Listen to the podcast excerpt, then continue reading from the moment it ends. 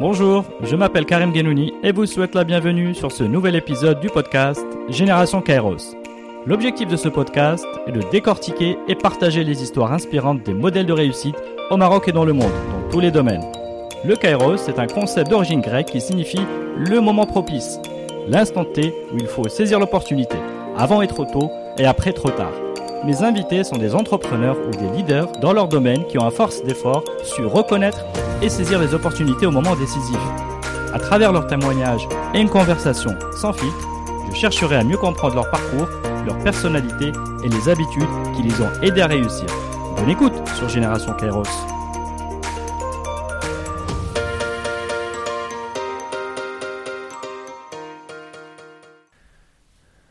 Bien, bonjour Samuel.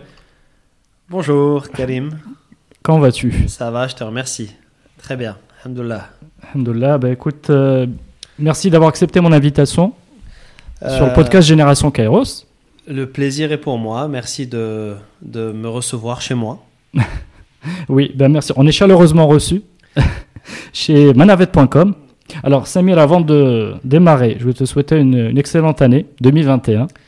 Je te remercie. Je te souhaite à mon tour euh, bah, une excellente euh, année 2021 avec euh, tout ce qu'on peut souhaiter de, de prospérité, de santé et de bonheur Inch'Allah. pour toi et les gens qui comptent pour toi. Allahumma amin, Inch'Allah. Donc, en fait, euh, on est en début d'année 2021. Cet épisode, voilà, c'était l'occasion de se rappeler, d'échanger les vœux. Cet épisode sortira au mois de février. Donc, Samir, avant de démarrer notre conversation, je vais te présenter rapidement. Donc, tu es fondateur et CEO de manavet.com.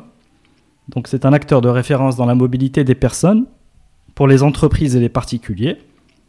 Euh, initialement, tu opérais euh, sur le segment des véhicules de tourisme avec chauffeur, donc le segment des VTC, puis depuis 2015 sur le transport euh, du personnel. Alors pourquoi Euh, Je te remercie vivement d'avoir accepté mon invitation.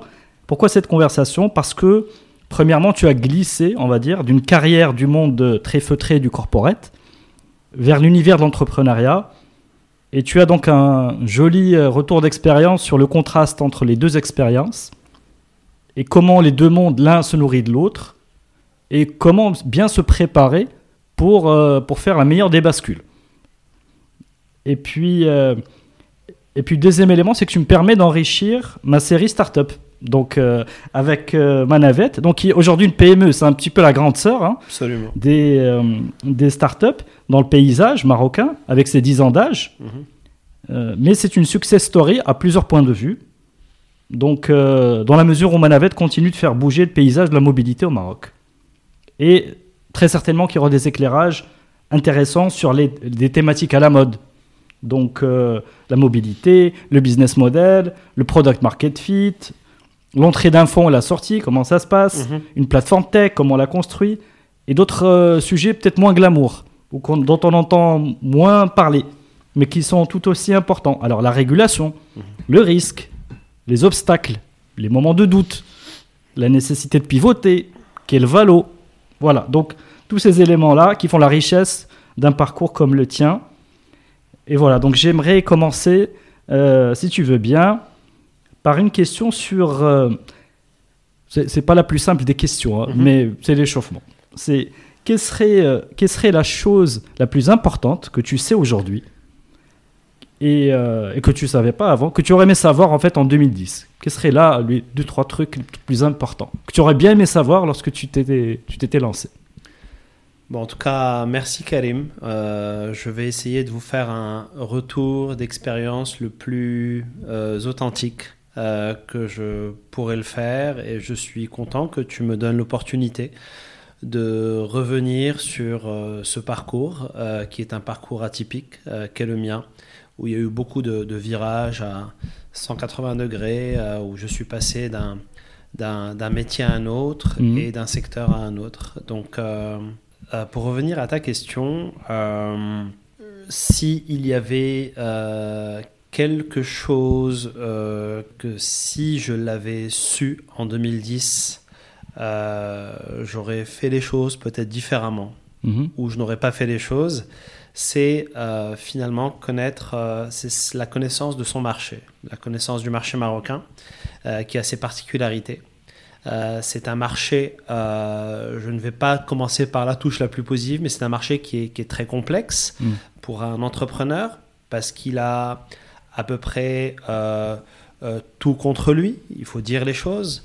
Euh, souvent, je représente en fait les, les, les- les parties prenantes pour un entrepreneur euh, qui sont voilà que j'ai euh, que j'ai identifiées, qui sont au nombre de quatre pour moi. Euh, il y a d'un côté euh, le marché et ses clients, la taille du marché. Mhm. Il y a les fournisseurs et les prestataires de services, donc euh, ceux chez qui on se fournit ou on- chez, ceux chez qui on peut, on peut sous-traiter des opérations. Euh, il y a les ressources humaines et il y a le système financier. Alors le système financier, c'est ce qui nous permet de financer son projet, Mhm. euh, très compliqué au Maroc, tout le monde le sait. Euh, c'est un système qui est extrêmement bancarisé et euh, euh, l'écosystème des business angels et des VC est extrêmement, euh, est extrêmement pauvre, encore aujourd'hui. La taille du marché, bon, on, est, on, a une taille du mar- on a une taille de marché qui est intéressante, en ce sens où on est euh, 35 millions d'habitants, c'est bien plus qu'un certain nombre de Mhm. pays comme la Tunisie ou, ou, la- ou la Suisse. Mais c'est un, c'est marché en fait où la société de consommation est extrêmement peu développée. Quand la société de consommation est très peu développée, elle euh, favorise moins euh, l'émergence euh, d'innovation. C'est du coup un marché qui accueille pas aussi bien que des pays forcément plus développés l'innovation. Euh, les ressources humaines, qui est le troisième point, est un élément extrêmement important euh, pour un entrepreneur parce qu'on n'a pas euh, forcément au départ euh, les moyens de constituer, de se constituer, de s'offrir une équipe de choc. Et euh, le- les ressources humaines euh, impliquent forcément euh, en tout cas, il y a une idée très très forte que sous-tend les ressources humaines, c'est l'éducation du pays. Donc voilà, l'éducation euh, n'est pas au niveau, et d'ailleurs c'est euh, un, un, un sujet aujourd'hui sur lequel les avancées n'ont pas été majeures ces, euh, ces, euh, ces, ces- ces- ces dernières décennies au Maroc. Et donc c'est très compliqué, c'est un des challenges majeurs que doit relever euh, une start-up et un entrepreneur qui démarre, Mhm. c'est de s'entourer de personnes qualifiées. Et enfin, les clients, lorsqu'on est dans un business B2B, c'est-à-dire qu'on a des, euh, des contraintes très très fortes liées au business B2B au Maroc parce qu'on doit faire face à des, euh, à des, euh, des niveaux de délai de règlement qui sont souvent très très élevés. Mhm. Donc voilà, ça c'est juste quelques exemples pour vous dire que c'est un marché qui est comparativement à d'autres marchés plus efficient. C'est un marché qui est extrêmement complexe, qui a un certain nombre de contraintes avec lesquelles il faut composer. Et ces contraintes euh, sont euh, évidemment les mêmes pour tous les entrepreneurs, mais euh, ce qui est incroyable aussi sur ce marché, c'est qu'il y a une forte intensité concurrentielle. C'est un marché qui est très réactif. Mhm. C'est-à-dire, on l'a vu par exemple dans le, dans, dans, dans, business des, des comment on appelle ça, des, des groupons, Mhm. Les des, deals, les des sites deals, de deal. etc., les sites de deal. On a vu en fait dès qu'il y a un acteur qui a émergé euh, et qui s'est lancé là-dedans, il y, en a, il y a eu quatre ou cinq players d'un coup sur le deal. Euh, et donc c'est un marché qui est extrêmement très réactif. Mm. Donc on, on prend en compte en fait ces différentes contraintes euh, dont j'ai parlé et cette réactivité très forte du marché, ça vous donne une idée en fait de la complexité à laquelle doit faire face un entrepreneur pour émerger Mhm. et qu'on ne peut pas deviner avant de démarrer. On entend des choses par-ci par-là, mais on les voit euh, de manière extrêmement euh, claire Mhm. lorsqu'on démarre une entreprise au Maroc. Voilà. Bon, après, tu nous, tu nous dresses un, un- un tableau euh, des, des challenges et des défis. Bon, mais certainement que tu as, que tu Je as dis ça parce la- que si j'avais su Oui. toutes ces contraintes en 2009, Mm. lorsque j'ai décidé d'entreprendre, euh, il y a probablement de fortes chances euh, que, je, que je renonce, Ok. que j'ai que, que j'ai renoncer à l'époque. Bon, Voilà. bah, tant mieux, tant mieux. De... Des fois, il faut être euh, insouciant et, euh, et, et garder une part de naïveté hein, Bah, pour, la- euh, pour rêver. Absolument. C'est-à-dire ça, c'est à peu près le dénominateur commun qu'on va retrouver chez tous les entrepreneurs. C'est ce grain de folie qui euh, va faire qu'on va se lancer coûte que coûte euh, en ignorant une grande part euh, finalement du risque euh, encouru. Et c'est cette euh, naïveté et cette ignorance qui fait qu'on se lance. Parce que euh, euh, la réalité est très souvent en décalage total par rapport à tout ce qu'on a pu prévu au départ. Et bien cette image, moi que j'aime beaucoup, euh, c'est l'image en fait de quelqu'un qu'on lance du haut d'un building et il doit Mm. trouver en fait sur le chemin de sa chute euh, des branches pour euh, pour pour pour s'agripper, s'accrocher, ne pas finir à tatiner Mm. au sol. Donc, euh, C'est exactement ça. Un, un- un entrepreneur qui se lance from scratch, c'est euh, c'est à peu près ce qu'il fait. C'est-à-dire, à un moment donné, il ne peut pas euh, baliser, parce que c'est impossible de baliser. Mm. Euh, nul n'est omniscient, Mm. et la part d'incertitude est très, très, très, très élevée. Et très souvent, dans 99,99% des cas, la réalité est en décalage total avec tous les business plans Mm. et, tous les, et toutes, les, toutes les perspectives qu'on a imaginées. Voilà, Mais bon, avec le, avec le Covid, on a vu que euh, finalement toutes ces prévisions euh, pouvaient prendre, euh, pouvaient être confrontées à des principes de réalité exceptionnels, mais qui quand même, euh, voilà, ne- démontrent bien qu'on est dans, qu'on est toujours dans de l'incertitude. Voilà, il, fait- il faut garder son une part d'optimisme, mais on est toujours dans et se préparer peut-être aux, aux scénarios, euh, Absolument. voilà, qui sont pas les plus favorables. Absolument. Mais bon, comme tu as parlé de grains de folie, si on remonte maintenant dans le temps, dans, je sais pas, dans l'enfance ou l'adolescence, bien que tu partages avec nous, est-ce qu'il y a des petits, euh, des petits souvenirs qui te restent encore vivaces, ou Mhm. des traits de caractère chez toi Ouais. qui expliquent Mhm. euh, ta combativité, euh, Ouais. les, les- les qualités de, de leadership, euh, voilà, qui sont nécessaires à, voilà, aux réalisations Mhm. auxquelles tu arrives? Absolument.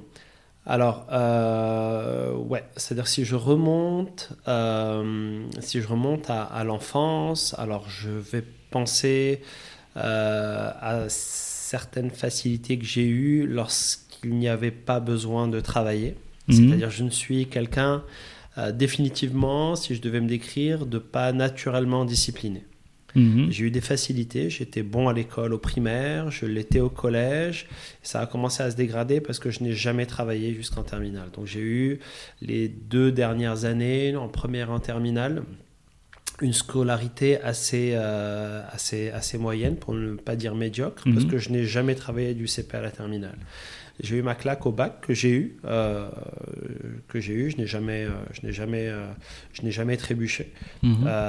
Mais la première et terminale, les deux dernières années étaient assez, étaient assez moyennes, euh, moyenne moins. Mhm. Voilà. Il y a eu beaucoup de sport aussi, euh, beaucoup beaucoup de tennis. C'était le, c'était, c'était, c'était un sport que j'avais, euh, pour lequel j'étais, j'étais passionné et euh, et, euh, et c'est vraiment un sport individuel qui euh, qui euh, Donc c'est là où tu passais le plus clair de ton temps. Les autres travaillaient. pas mal de qualités. Non, pas à ce point-là. Pas à ce point-là. C'était alors. Alors franchement, la scolarité, je me suis rebellé à la fin. C'est-à-dire jusqu'en terminale, euh, j'ai fait un rejet euh, de la scolarité parce que euh, je- j'ai un trait de personnalité assez fort. C'est-à-dire si le projet qu'on euh, va te dicter la société, parce qu'en l'occurrence c'est de ça qu'on parle, Mhm. ne me parle pas, il peut tout se passer, je ne vais pas trouver chez moi les ressources pour pouvoir euh, adhérer au projet et l'accomplir. Donc j'ai fait un, je me suis rebellé parce que cette scolarité-là qu'on me demandait d'adopter, Mhm. euh, il n'y avait pas de direction, pas de gouvernail, c'était pas clair pour moi, donc j'ai fait un rejet Mhm. tant qu'il ne fallait pas fournir d'efforts je... et que j'avais des facilités, je délivrais, j'avais des bonnes notes.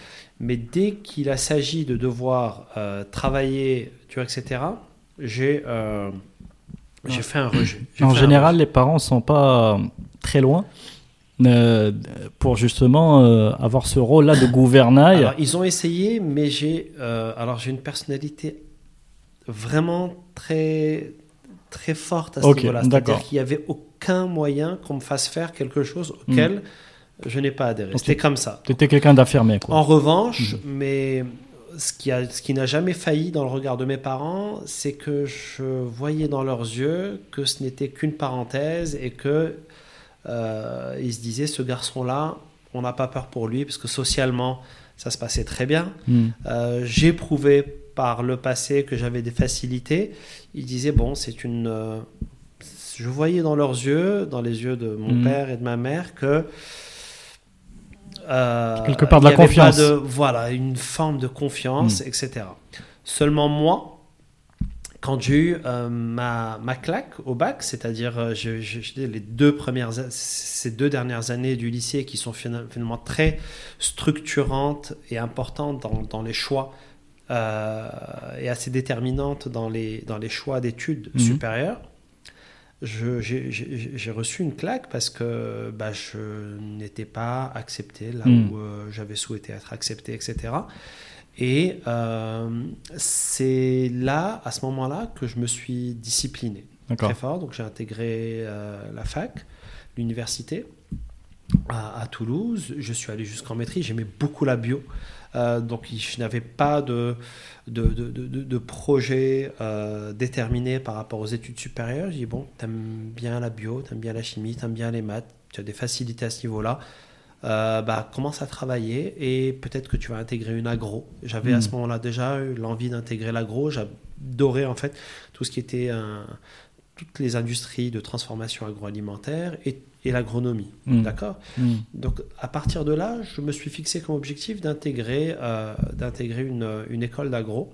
J'ai beaucoup travaillé ces années-là. Par contre, j'étais très sérieux Ok. et euh, parce que j'avais un objectif qui me parlait, alors que jusque-là, je n'avais pas d'objectif qui me parlait. Et comme je ne suis pas naturellement discipliné, euh, et vous trouverez souvent ce trait de caractère chez les entrepreneurs. Mhm. C'est pas des gens qui sont naturellement disciplinés parce que quelqu'un de naturellement discipliné va euh, adopter la case dans laquelle euh, on l'attend. Hmm. Donc c'est des gens en fait qui font ce qu'on attend d'eux. Euh, ils le font très bien et il en faut aussi. Mais un, un entrepreneur, c'est quelqu'un qui, qui va à un moment prendre la tangente. C'est une Mm. nature. Hmm. Il prend une tangente. Et la tangente, c'est forcément en marge du. Hmm. Sans, Et- sans que ce soit péjoratif, mais du troupeau. C'est ça. Il y a la conformité, cette obligation de conformité euh, qu'on retrouve, on va dire, euh, en général, et puis il y a les, les comme tu dis, ça. les tangentes. C'est ça.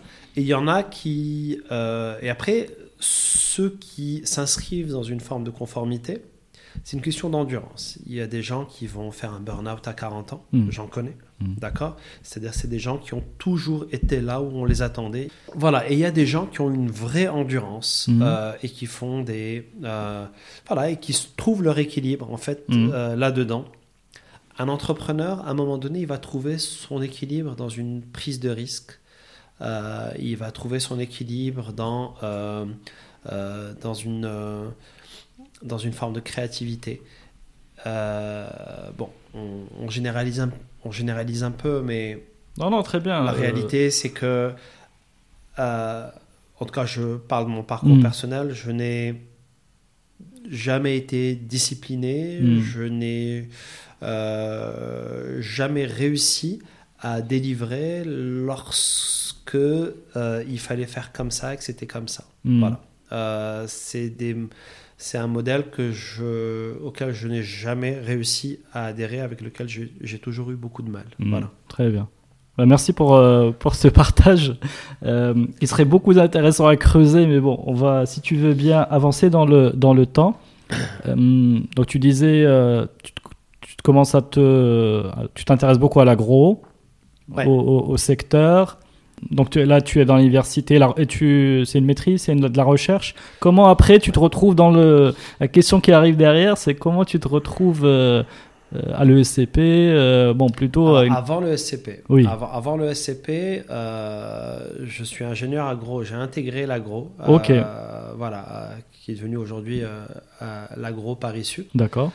Euh, c'est la- l'école d'agro la plus prestigieuse, ça fait partie des parisiennes. euh, 80% de, de ceux qui sont diplômés de cette école-là font Mhm. autre chose que de l'agronomie. Donc là, tu retrouvais le, la normale. Que tu, Alors ou là- le, le sta- les standards que tu, euh, que tu cherchais. En fait, euh, ce qui s'est passé à ce moment-là, c'est que j'avais euh, envie euh, de euh, concrétiser euh, les ressources que je portais en moi en un diplôme plutôt, euh. Voilà, plutôt, euh, voilà, plutôt prestigieux. euh, et je voulais absolument rattraper un petit peu le temps perdu. Donc. J'étais en train de batailler pour euh, transformer euh, mes ressources Mhm. en quelque chose qui aurait dû arriver et qui n'est pas arrivé à cause d'une rébellion. Je me suis dit ça, c'est important. Euh, J'avais envie, vraiment, à ce moment-là. C'est-à-dire que j'ai, ce qui a fait l'objet d'un rejet, euh, c'est transformé chez moi en une sorte de rage Mhm. pour avoir un diplôme qui est une, euh, voilà, qui est une Mhm. stature, qui a un poids. C'était ça, c'était devenu ça ton objectif majeur. Ouais, c'est-à-dire Euh, d'abord, euh, ne pas avoir ce regret, Mhm. parce que la réalité, c'est que je l'aurais eu toute ma vie. Si je n'avais pas été, euh, si je n'avais pas eu de, de, de diplôme euh, qui soit, euh, voilà, d'équerre avec avec mes ressources à ce moment-là. Donc ça, c'était c'était un objectif qui était très très fort. Je fais mon stage de fin d'études chez euh, Unilever. Mhm. Je le fais dans l'industrie. C'était une usine de thé qui faisait Lipton, euh, Mhm. Dans le sud de la France. Je, à ce moment-là, j'ai pris en fait la mesure de, euh, du côté extrêmement pyramidal et de la chaîne de décision d'une euh, grande entreprise. Et je voulais absolument, à ce moment-là, faire euh, intégrer Mhm. euh, intégrer en fait euh, euh, le, le, le, le, sommet de l'entreprise pour voir finalement toutes ces fonctions strat, marketing, RH. C'est-à-dire j'ai replacé en fait finalement l'industrie euh, dans, cette, euh, dans, voilà, dans, dans un groupe de cette envergure-là. Mhm. Et j'avais euh, vraiment envie d'avoir une vision globale et stratégique de l'entreprise, ce qu'on n'avait pas, parce que c'est un, groupe en fait qui, dont la taille est, est gigantesque Mhm. et dont les décisions sont extrêmement forcément centralisées. Mhm. Et l'usine devait être performante. L'usine devait être performante et ils en avaient des centaines partout dans le monde. Mhm. Et j'avais envie de, euh, voilà, de, de, de, de, flirter un petit peu avec, euh, avec la prise de décision, etc. Et je savais que euh, dans ces groupes-là, en, en imaginant faire carrière, il y avait des personnes extrêmement brillantes, Mhm. mais qui ne voilà, qui, de par euh, la position de cette filiale-là et de toutes les filiales, ne participaient pas à, à, à- à l'effort euh, stratégique du groupe. D'accord. Voilà. Et euh, voilà, c'est la raison pour laquelle, à la fin du stage, qui était un stage vraiment exceptionnel, euh, j'étais déterminé voilà, à, à faire un troisième cycle, euh, soit dans la finance, soit euh, euh, dans la stratégie, pour euh, m'apporter en fait euh, la possibilité euh, d'intégrer euh, soit une boîte de conseil, soit, euh, soit des, des, fonctions strat ou finance au niveau, euh, au niveau cen- central. Et il ne faut pas oublier que dans tout ça, je rattrape un retard. Mhm. C'est-à-dire que si, euh, mais c'est une chance du coup, euh, j'expliquerai par la suite pourquoi, mais, mais, mais pendant tout ce temps-là, je, je pédale très très fort Mhm. euh, dans un blanc d'œuf pour essayer de faire monter la, Mhm. la, ce blanc qui va me permettre de sortir de ce récipient-là. Mhm. C'est la réalité. Hein. C'est-à-dire, moi, depuis, depuis de- entre mon bac et finalement euh, ma première expérience pro, Anderson, Mhm. je rame. Mhm. Je rame parce que je me dis non, non, non, t'es pas à ta place, t'es pas à ta place, t'es pas à ta place, t'es pas à ta place. Donc je suis en train de faire euh, monter le blanc d'œuf pour sortir de ce récipient-là. C'est ça la réalité. Mhm. C'est ça. c'est- C'est-à-dire, je n'ai trouvé, euh, je n'ai trouvé la paix que quand j'ai intégré Andersen. Ok, Voilà, je comprends. simple. Très bien. La vérité, c'est Non, la, réalité, c'est celle-là. C'est-à-dire, je dis, t'as pas, euh, t'as pas fait ce qu'il fallait. Hmm. Mais en même temps, évidemment, c'est ce que je me disais sur place, mais ça m'a beaucoup servi euh, pour la suite. Ça Très m'a bien. beaucoup servi pour la suite. Donc, je fais mon stage de fin d'études, j'intègre le SCP, je fais un master finance où je découvrais finalement, euh, voilà, tout, tout le côté euh, grande école de commerce, euh, avec un autre état d'esprit, avec euh, des entreprises qui viennent faire leur marché Hmm. dans ces écoles-là, qui viennent finalement draguer les étudiants, les banques d'affaires, les cabinets de conseil, etc. J'étais voilà, il y a, il y a- il y a Anderson qui m'a beaucoup parlé à ce moment-là parce que ça allait m'apporter en fait, voilà, cette euh, Oui, une approche stratégie, notion, euh, voilà, les de notions conseil. de euh, base euh, de la finance et qui allait compléter en fait mon passé plutôt scientifique, me donner une une une voilà une, une, une vision plutôt plutôt plutôt globale de de l'entreprise, c'est-à-dire de l'outil de production jusqu'à jusqu'à jusqu'à ses aspects financiers stratégiques. C'était l'une des voies, l'une des voies royales ou privilégiées de, des- des- des débuts des années euh, 2000. Alors je vais, je vais peut-être accélérer un peu parce Ouais. que je voudrais pas qu'on qu'on qu'on rate aussi, euh, qu'on rate aussi dans ton parcours des éléments aussi intéressants qui vont venir après. Parce qu'on a bien, on a maintenant, on a- je pense qu'on a bien compris euh, euh, comment, qu'est-ce qui te motivait, donc ce, dé- de- ce désir de, de- de se dépasser là, qui, qui, euh, qui te pousse. Donc tu bon, tu commences ta carrière. Donc moi, je, ce que j'ai vu euh, dans ton parcours, euh, je sais pas si c'est intéressant. donc je disais corporate au départ. Euh, et puis euh, un passage chez, dans une holding et, et dans l'assurance en stratégie développement. Donc, mais peu importe. C'est si tu peux juste nous. ce qui m'intéresserait, intéresserait, c'est juste en deux mots.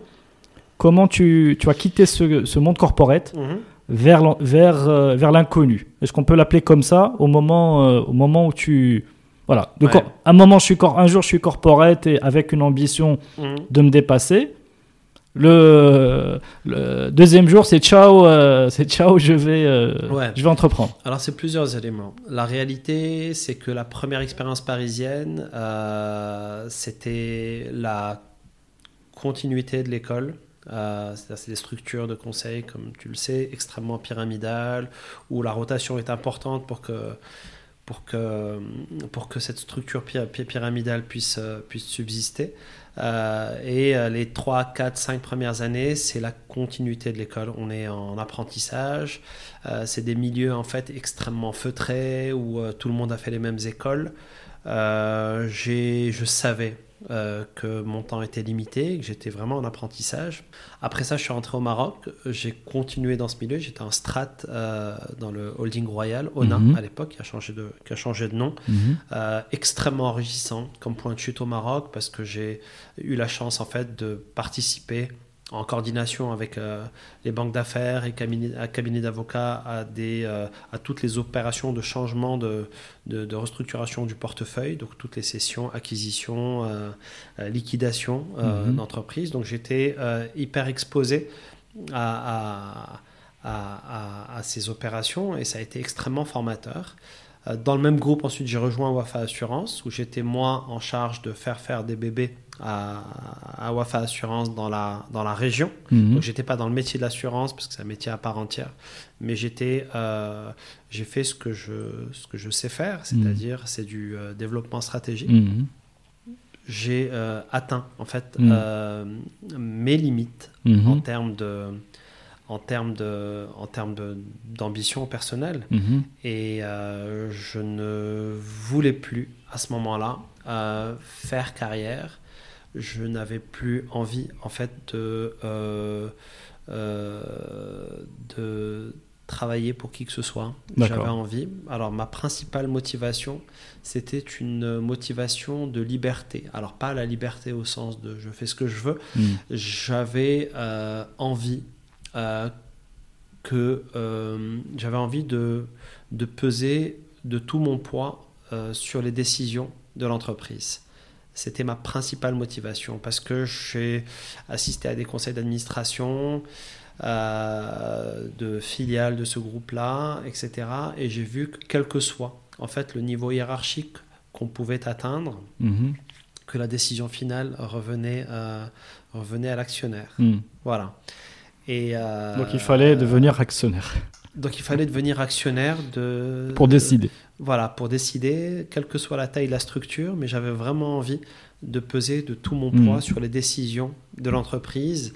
euh, et la seule solution, c'était de devenir Mhm. actionnaire. Ok.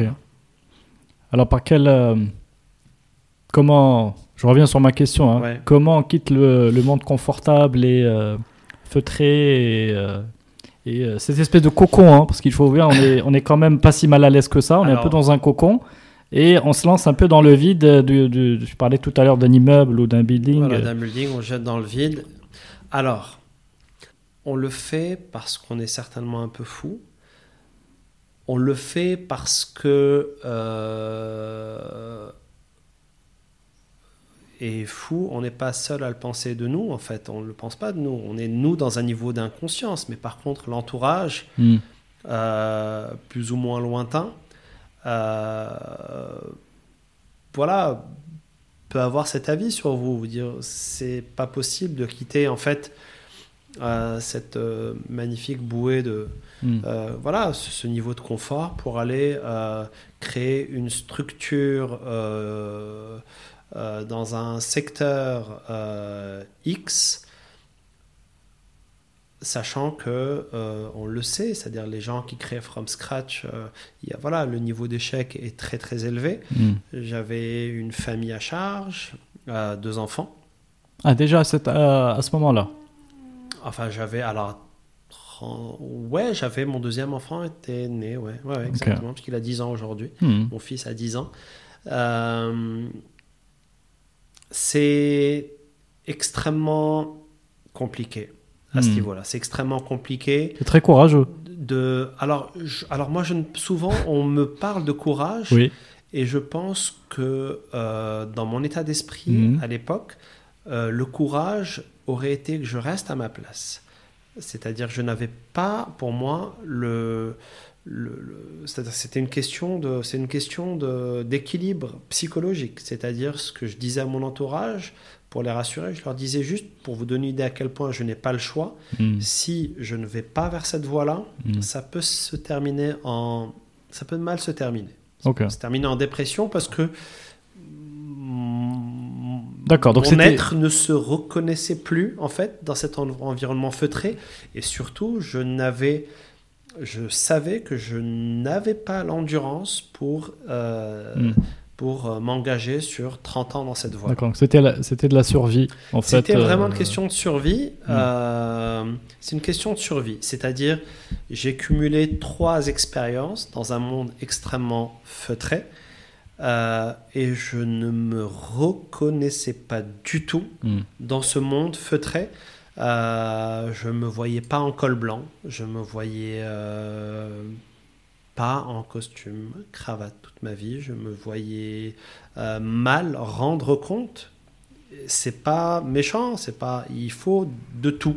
Mais Mm. ensuite, il y a des personnalités euh, qui, euh, voilà, qui fit davantage avec euh, des modèles et d'autres qui fit avec d'autres. Voilà. Donc tu, du coup, tu, donc alors le refus de la cravate, le refus du col blanc, le. C'est assez caricatural. Non mais c'est-à-dire que tu regardais du côté des startups, jean basket, euh, et tu, enfin tu vois, qu'est- qu'est-ce que tu regardais avec envie? Alors, ce que je regardais avec envie, c'est que je me disais, euh, je vais prendre, emprunter cette voie-là, quitte à manger de la vache enragée pendant 5 ans, Mhm. mais je pense au fond de moi que je serais beaucoup plus heureux à manger de la vache enragée, Mhm. à essayer de construire quelque chose, euh, que euh, de rester dans cette voie qui, au vu de la société, est très confortable, mais dans laquelle moi, non seulement je me sens mal, mais euh, elle pourrait aboutir à quelque chose de pas joli. Mhm. Euh, je- le point le plus le plus, le plus extrême auquel j'ai pensé, c'est une dépression. C'est-à-dire s'il y avait vraiment un, un mismatching total entre euh, la manière dont j'envisageais ma vie et cette voie dans laquelle je me suis inscrit comme on s'inscrit dans une école. Je savais que c'était limité dans le temps, que j'étais là pour apprendre, j'étais là pour euh, me grandir Mhm. et me donner euh, voilà, plus de confort dans cette voie entrepreneuriale qui était iné- inéluctable pour moi. Euh, sachant que euh, sachant que moi, il y a un- quelque chose qui me drive beaucoup, beaucoup, beaucoup depuis toujours Mhm. euh, dans mes décisions, c'est le bilan. Euh, à la fin de ma vie, au crépuscule de ma vie, à un moment, on se retourne et on se dit qu'est-ce que euh, j'ai fait? Qu'est-ce que j'ai fait de mes peurs? Est-ce qu'elles ont cristallisé mes ambitions? Ou elles, sont cris- ou elles ont cristallisé mes, mes, mes, mes, mes, euh, mes décisions? Ou au contraire, je- j'en ai fait quelque chose de moteur euh, pour avancer euh, et pour me faire du bien. Mhm. Et ça, ça m'a toujours drivé, en tout cas à l'âge adulte, à partir de 28 ans, tant dans ma vie euh, personnelle que dans ma vie professionnelle. J'ai peur, en fait, et c'est une Mhm. peur qui me drive beaucoup, de ce moment où on est au crépuscule de sa vie et on Mm. se tourne et on se dit qu'est-ce que j'ai fait? Qu'est-ce que j'ai, je n'ai pas osé faire? Quels que sont j'ai des regrets, regrets? Et voilà, et on préfère avoir des remords que des regrets. Mhm. en général. Alors, que- qui- Voilà. alors qu'est-ce qui t'a fait prendre cette, euh, la mesure de.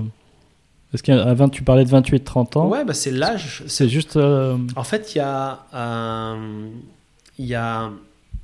Pourquoi je parle de 28 ans? Parce qu'on est bébé adulte à 28 ans. C'est-à-dire, il y a beaucoup de sociologues qui s'accordent à dire que à- on ne devient un, un adulte, un bébé adulte qu'à Mhm. 28 ans. D'accord. Avant, euh, on ne se pose pas autant de questions, Mhm. ou en tout cas, on est davantage perdu. À 28 ans, plus ou moins, euh, plus ou moins quelques années en fonction de la maturité des Bien uns, sûr. des et peut-être uns et au- des peut-être autres. au Maroc, euh, c'est un peu plus tard. hein. Ça dépend, ça dépend. Mhm. Et à 40 ans, on est un adulte, encore une fois, plus ou moins en fonction de la maturité des autres, on a, on est un adulte accompli à 40 ans. D'accord. D'accord? Euh, Et, euh, et pendant cette phase-là, évidemment, ce bébé adulte qui se construit pour devenir adulte, euh, parce qu'à 40 ans, entre guillemets, on sait davantage ou plus exactement ce qu'on veut, ce Mm. qu'on ne veut plus dans sa vie pro, dans sa vie, etc. D'accord? Euh, bah, D'où euh, ce, que, voilà, ce terme qui est galvaudé, qui, on parle de la crise de la quarantaine, Mhm. et moi j'appelle ça souvent aussi la chance, la quarantaine, Mhm. parce que c'est enfin un moment où euh, on sait davantage ce qu'on veut, de ce qu'on ne veut plus, et qui va déterminer en fait euh, euh, cette deuxième phase de vie où on a retourné le sablier. Mhm. C'est la phase, c'est la deuxième moitié de sa vie. On va davantage être tourné vers ce qu'on aime. Euh, on va davantage se faire du bien. Et c'est très très important de se faire du bien Mhm. parce qu'on donne beaucoup plus aux autres, aux gens qu'on aime, on donne beaucoup plus à, en se faisant du bien. D'ailleurs, il y a une super euh, publicité d'une compagnie d'assurance Mhm. euh, que j'avais vue, euh, que je peux vous raconter rapidement. Oui, C'est une euh, situation de crash d'avion Mhm. où on a, on a la maman avec son bébé sur les, sur les genoux. Il y a les masques à oxygène qui tombent et la maman, à ce moment-là, hésite entre euh, le mettre à son bébé Mhm. ou se, le mettre à elle-même, ce masque à oxygène. Et en dernier lieu, euh, elle décide de se le mettre à elle-même. Et après, il y a un slogan euh, de la, cette compagnie d'assurance qui dit euh, Faites-vous du bien, vous aurez beaucoup plus de choses à donner aux gens que vous Mhm. aimez. C'est une très belle image. Voilà. Et donc, Enfin, heureusement que c'est une pub, mais, mais c'est c'est une pub. belle et image. Voilà. Mhm. Et je trouve ça très intéressant. Mhm. Alors que dans une première phase de vie, dans une société quand même qui, qui euh, assez stéréotypée, on va davantage faire pour faire plaisir. Mhm. Voilà. Euh, très bien. Ben, merci beaucoup, Samir. hein, pour tu, euh, tu nous remets les pendules à l'heure euh, avec, ton, avec ton vécu. Et donc là, tu as autour de la trentaine, deux enfants. Tu te jettes, tu te jettes à, tu te jettes à l'eau Euh, on va parler de Manavette. Mhm. Euh, comment se fait ce, cette genèse de, de, de manavette.com Et si tu permets, moi j'ai euh, de ma, ma petite fenêtre externe, euh, est-ce que, euh, moi, quand, quand j'ai un peu regardé, je me suis dit, est-ce que tu voulais être le premier avant l'arrivée d'Uber Ouais, avec, tout, alors- avec toute ma naïveté. Alors, euh, dans cette question, ouais, bah, dans cette question, il y a plein de, ouais, c'est très, euh, euh, il y a beaucoup d'anecdotes, euh, il y a beaucoup d'anecdotes autour de ça. Bon, rapidement, donc je dépose ma démission mhm, chez Wafa Assurance avec cette idée euh, très forte parce que je suis, euh, je ne partage cette décision avec personne. C'est ma décision. Euh, J'avais tellement peur en fait de, de, de la polluer cette décision que je ne l'ai partagée avec personne. Et je disais, je disais souvent que voilà que pour calmer les esprits des personnes qui m'entouraient, euh, à ce moment-là, les personnes qui comptent, euh, je leur disais, je préfère euh, tenir une bicoque, un petit restaurant ou un Mm. bar, je disais à Bali, que, que de continuer sur cette voie-là. Donc la décision est prise et que c'est Mhm. irréversible. D'accord.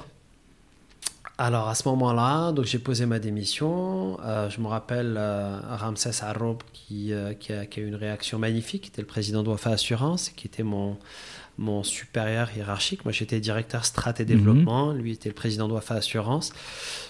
Euh, je viens chez lui, je lui dépose ma démission. Il ne la comprend pas. Il me dit à ce moment-là, euh, mais c'est tu sais ce que tu veux faire? Je lui ai répondu que je ne savais pas encore, ce qui était la vérité pure. Euh, je voulais. Alors, la réalité, c'est pourquoi j'ai fait les choses comme ça, c'est que je voulais être devant le fait accompli. Je voulais pas. euh, je voulais être au pied du mur et être acculé à entreprendre.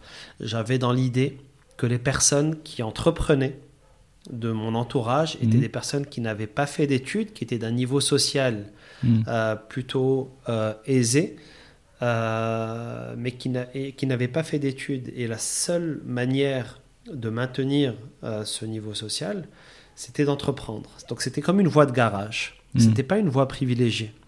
Entreprendre, c'était une voie de garage. Euh, je ne parle pas des fils d'eux, hein, des, Mhm. des- des gens en fait qui reprennent des business familiaux, Mhm, etc. mhm. Je parle des gens qui ont dû créer from scratch, qui ont vécu dans, une, dans un certain confort, etc., mais dont la survie dépendait de l'entrepreneuriat. Donc, c'est des gens qui vont être dans le trading ou qui vont ramener des cartes, des choses qu'ils vont vendre sur le marché local. Je ne parle pas de, des Mhm. gens qui, sont, qui ont une assise financière telle qui reprennent des business familiaux. Eux, c'est à part. Mhm. Et il y a les diplômés. Mhm. Pour moi, il y avait deux catégories. Il y avait les diplômés et il y avait des gens qui n'avaient pas fait d'études et pour s'en sortir n'avaient pas le choix que d'entreprendre from scratch. Et je voulais être dans cette position-là. C'est-à-dire ne pas avoir le choix que d'entreprendre.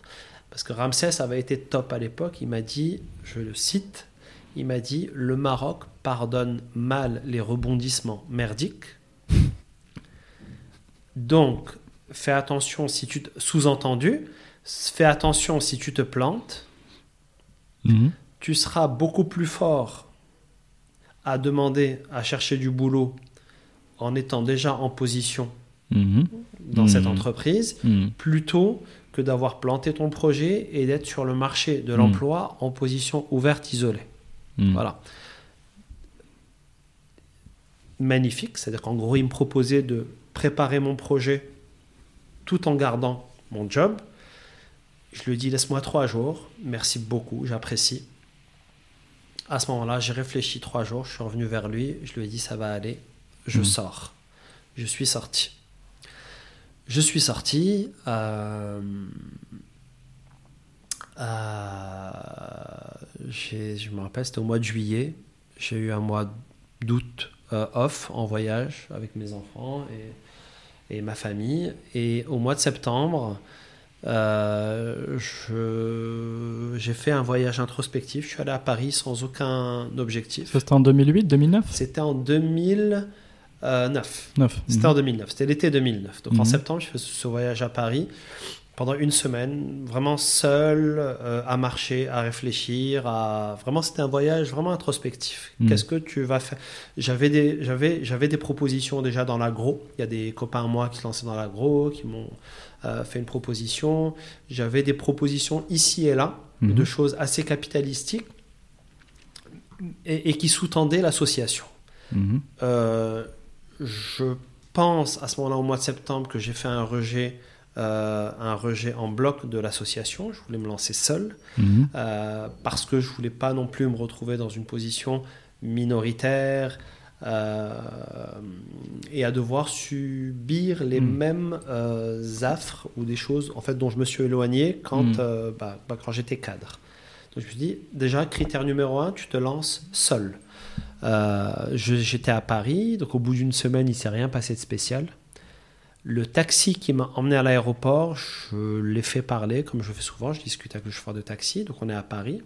Il me parle de cette nouvelle forme de concurrence qui était, euh, que sont les VTC. Et il me dit, voilà, c'est une forme de concurrence déloyale, il se plaignait, il maugréait, t'es pas content. Euh, D'accord, j'ai mis ça dans un coin de ma tête, je monte dans, dans l'avion et je pense à ma voiture que j'ai laissée dans le parking de l'aéroport. Mhm. Et j'ai croisé ces deux éléments-là. Je me dis, tiens, une nouvelle forme de concurrence. Euh, nous, on a une offre de taxi qui est vraiment pas qualitative. Et si tu t'intéressais au transport euh, individuel et voir quelles sont les possibilités C'est né de là. Vraiment, c'est né de là. Euh, J'ai dit la semaine à Paris, il n'y a rien qui est sorti de cette semaine. Discussion avec le chauffeur qui m'a emmené à l'aéroport, la voiture que j'ai laissée dans le parking de l'aéroport en me disant si on avait une offre de transport qualitatif, je n'aurais pas à laisser ma voiture à l'aéroport, dans quel état je vais la trouver? Tu as vraiment pris, si tu peux me permettre, tu as vraiment pris la dernière idée, Ouais, la dernière idée. Ou l'avant-dernière, ou l'avant-dernière, parce que peut-être Ouais, ouais. là, tu, tu avais le temps de prendre un café, un sandwich avant de monter dans l'avion, et t'as pris la- l'avant-dernière idée. Exactement comme quoi, il faut pas lâcher, il faut pas lâcher le moteur à idée. Ouais. ne, ne pas le lâcher, parce qu'on va- on va dire que Ouais. peut-être euh, pas euh, fait, consciemment, pas consciemment, tu, Ouais. tu le cherchais pas, mais tu l'as cherché l'idée. En fait, grâce. Et du coup, mais je me suis trompé de marche. Je suis en train de dire grâce, mais Mhm. je me suis complètement, euh, je me suis complètement ramassé. En fait, grâce à mes réflexes. C'est pour ça que je dis, c'est quand même bien d'acquérir de l'expérience Mhm. euh, avant de se lancer. Mhm. Parce que, euh, euh, voilà, lorsqu'on on n'a qu'un coup de fusil, euh, quand on entreprend et qu'on n'a qu'un coup de fusil ou deux, vaut mieux, Mm. voilà, au moins avoir des réflexes en matière de, de, de marché, de taille de marché, de liquidité, de valeur liquidative de nos actifs, etc.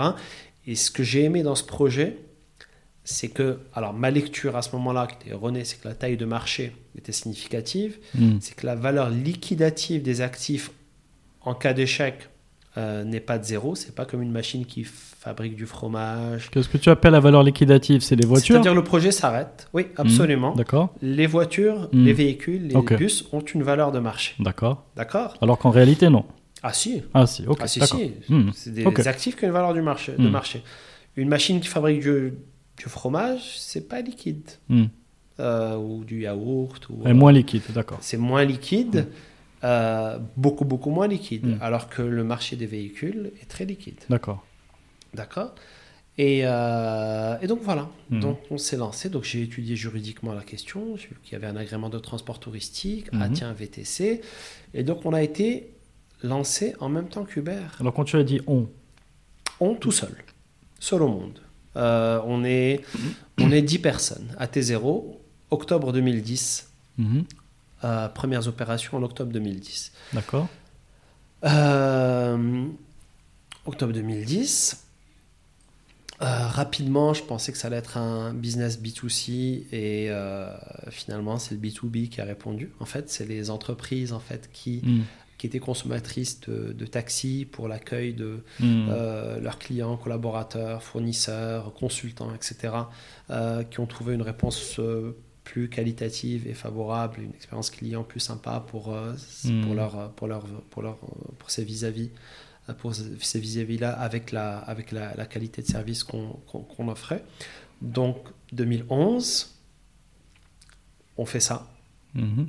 On n'est pas nombreux. On a, on a commencé avec 7 véhicules. Mhm. D'accord Comment tu as fait pour la, la techno, la- l'appli? La techno euh, sous-traitée. D'accord. elle a été sous-traitée, c'est-à-dire qu'elle nous appartenait, elle nous a toujours appartenu, donc avec des contrats en fait qui verrouillaient en fait la, la propriété de, de la technologie à la société, mais c'était sous-traité.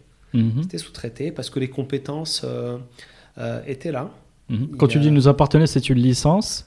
C'est un contrat qui nous lie au prestataire, euh, qui en fait euh, donne la propriété des codes sources Ah, à l'entreprise. D'accord. Voilà, donc il n'a pas le droit de l'exploiter, il n'a pas le droit de la revendre, il n'a pas le droit de. voilà. Ok. Et c'est, le, le fameux euh, Addison Lee, c'est ça? D'où, ça vient? Ça viendra Alors. après. Alors, alors tout ça c'est après. D'accord, ok. Alors tout ça c'est après. On a fait des choses en propre, D'accord. d'accord On a fait des choses en propre Et vous avez, pardon, je- je- et on, mais a vous, avez, tout, on fait toujours des choses vous en avez propre. développé, si je comprends bien, parce que ce sous-traitant, Ouais. il a développé ce logiciel. Alors au début c'était uniquement du web.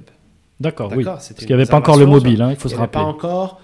euh, bref, il n'y avait le- pas encore cette évangélisation du, Du smartphone. euh, des applications sur smartphone. Hmm. Donc les gens réservaient euh, via une, euh, via une, voilà, via une interface web. D'accord. Ensuite, on a développé une interface mobile. Hmm. D'accord? D'accord. Bon, ensuite, je, raconte, je raconterai Oui. Donc, ensuite, voilà, 2011, 2012, 2013. Fin 2013, je panique. Fin 2013, je panique. Je me dis, euh, le, les perspectives de chiffre d'affaires de ce marché ne seront en aucun cas Hmm. des perspectives euh, qui, euh, qui me feraient dire tu as bien fait de plaquer euh, ton boulot, Hmm. ta carrière, parce que c'est la, je me suis trompé de taille de marché. Hmm. C'est-à-dire qu'il y avait d'un côté le marché de des taxis, qui est un très gros marché, d'accord? Hmm. Et il y avait finalement le marché des transferts aéroports, qui est un petit marché. C'est vraiment un petit marché parce que le parking est très compétitif. Donc les gens- la culture euh, d'aller chercher les gens est encore très très forte. Et finalement, le marché B2B, ben, c'est le tourisme d'affaires marocain Hmm. et euh, c'est pas gigantesque. Mm. C'est-à-dire, c'est un marché allez, de, de, de 20 millions de dirhams à tout casser, all-in, tout compris.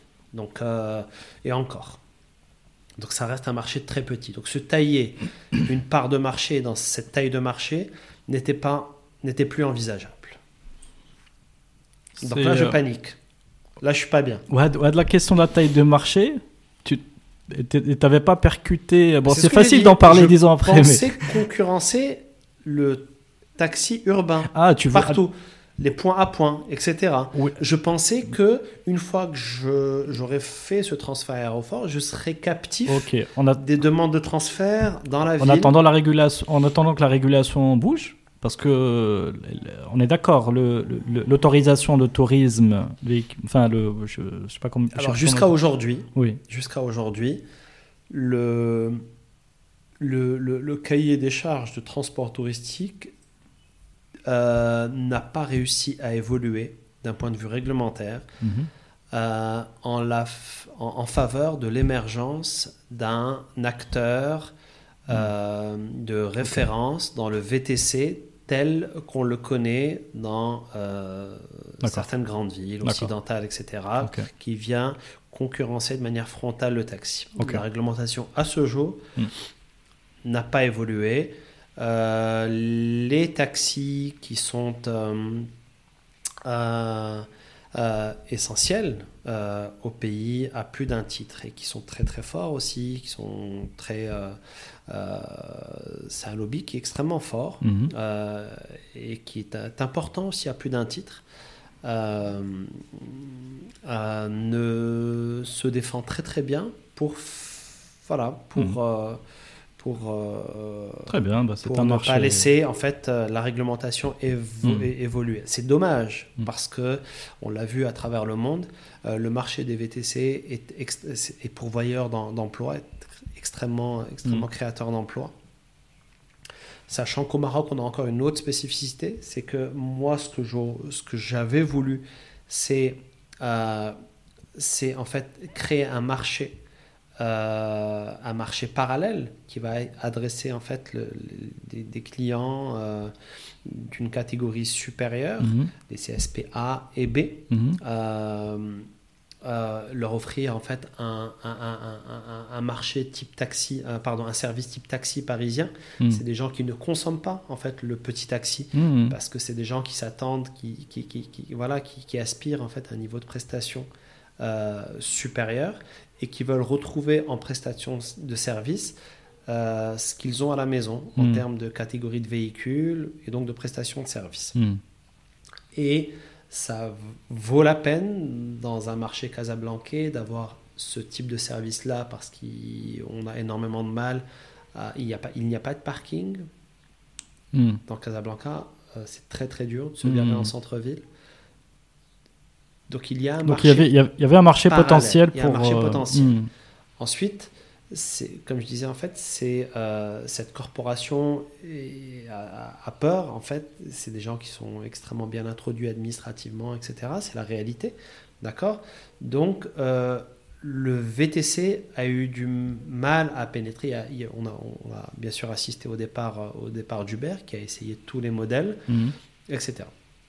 Ensuite, la technologie chez Manavet euh, est centrale, mais c'est pas, ce n'est pas une entreprise technologique, c'est Mhm. une entreprise de transport et qui a intégré la technologie pour améliorer l'expérience client. Mhm. C'est important de le souligner. Mhm. Parce qu'à travers le monde, les entreprises technologiques de transport, y compris Uber, perdent un argent fou chaque année. Parce que, pour schématiser, c'est intéressant de parler du business model, Mhm. vous avez un gâteau, en fait, à une taille de marché qui vaut 100. Mhm. Vous avez un acteur technologique qui veut disrupter ou transformer cette industrie en ponctionnant 20% de ce marché qui est leur marge de création de valeur, sinon changer l'expérience client. Mhm. Leur création de valeur est dans le, euh, la transformation de cette industrie. Bon, on est au cœur, on est au cœur, 20%. euh, on est au cœur de l'ubérisation hein, de ce mot, de ce mot et booking et etc. hein. Absolument. Mhm. Les 20%, il faut les prendre à quelqu'un.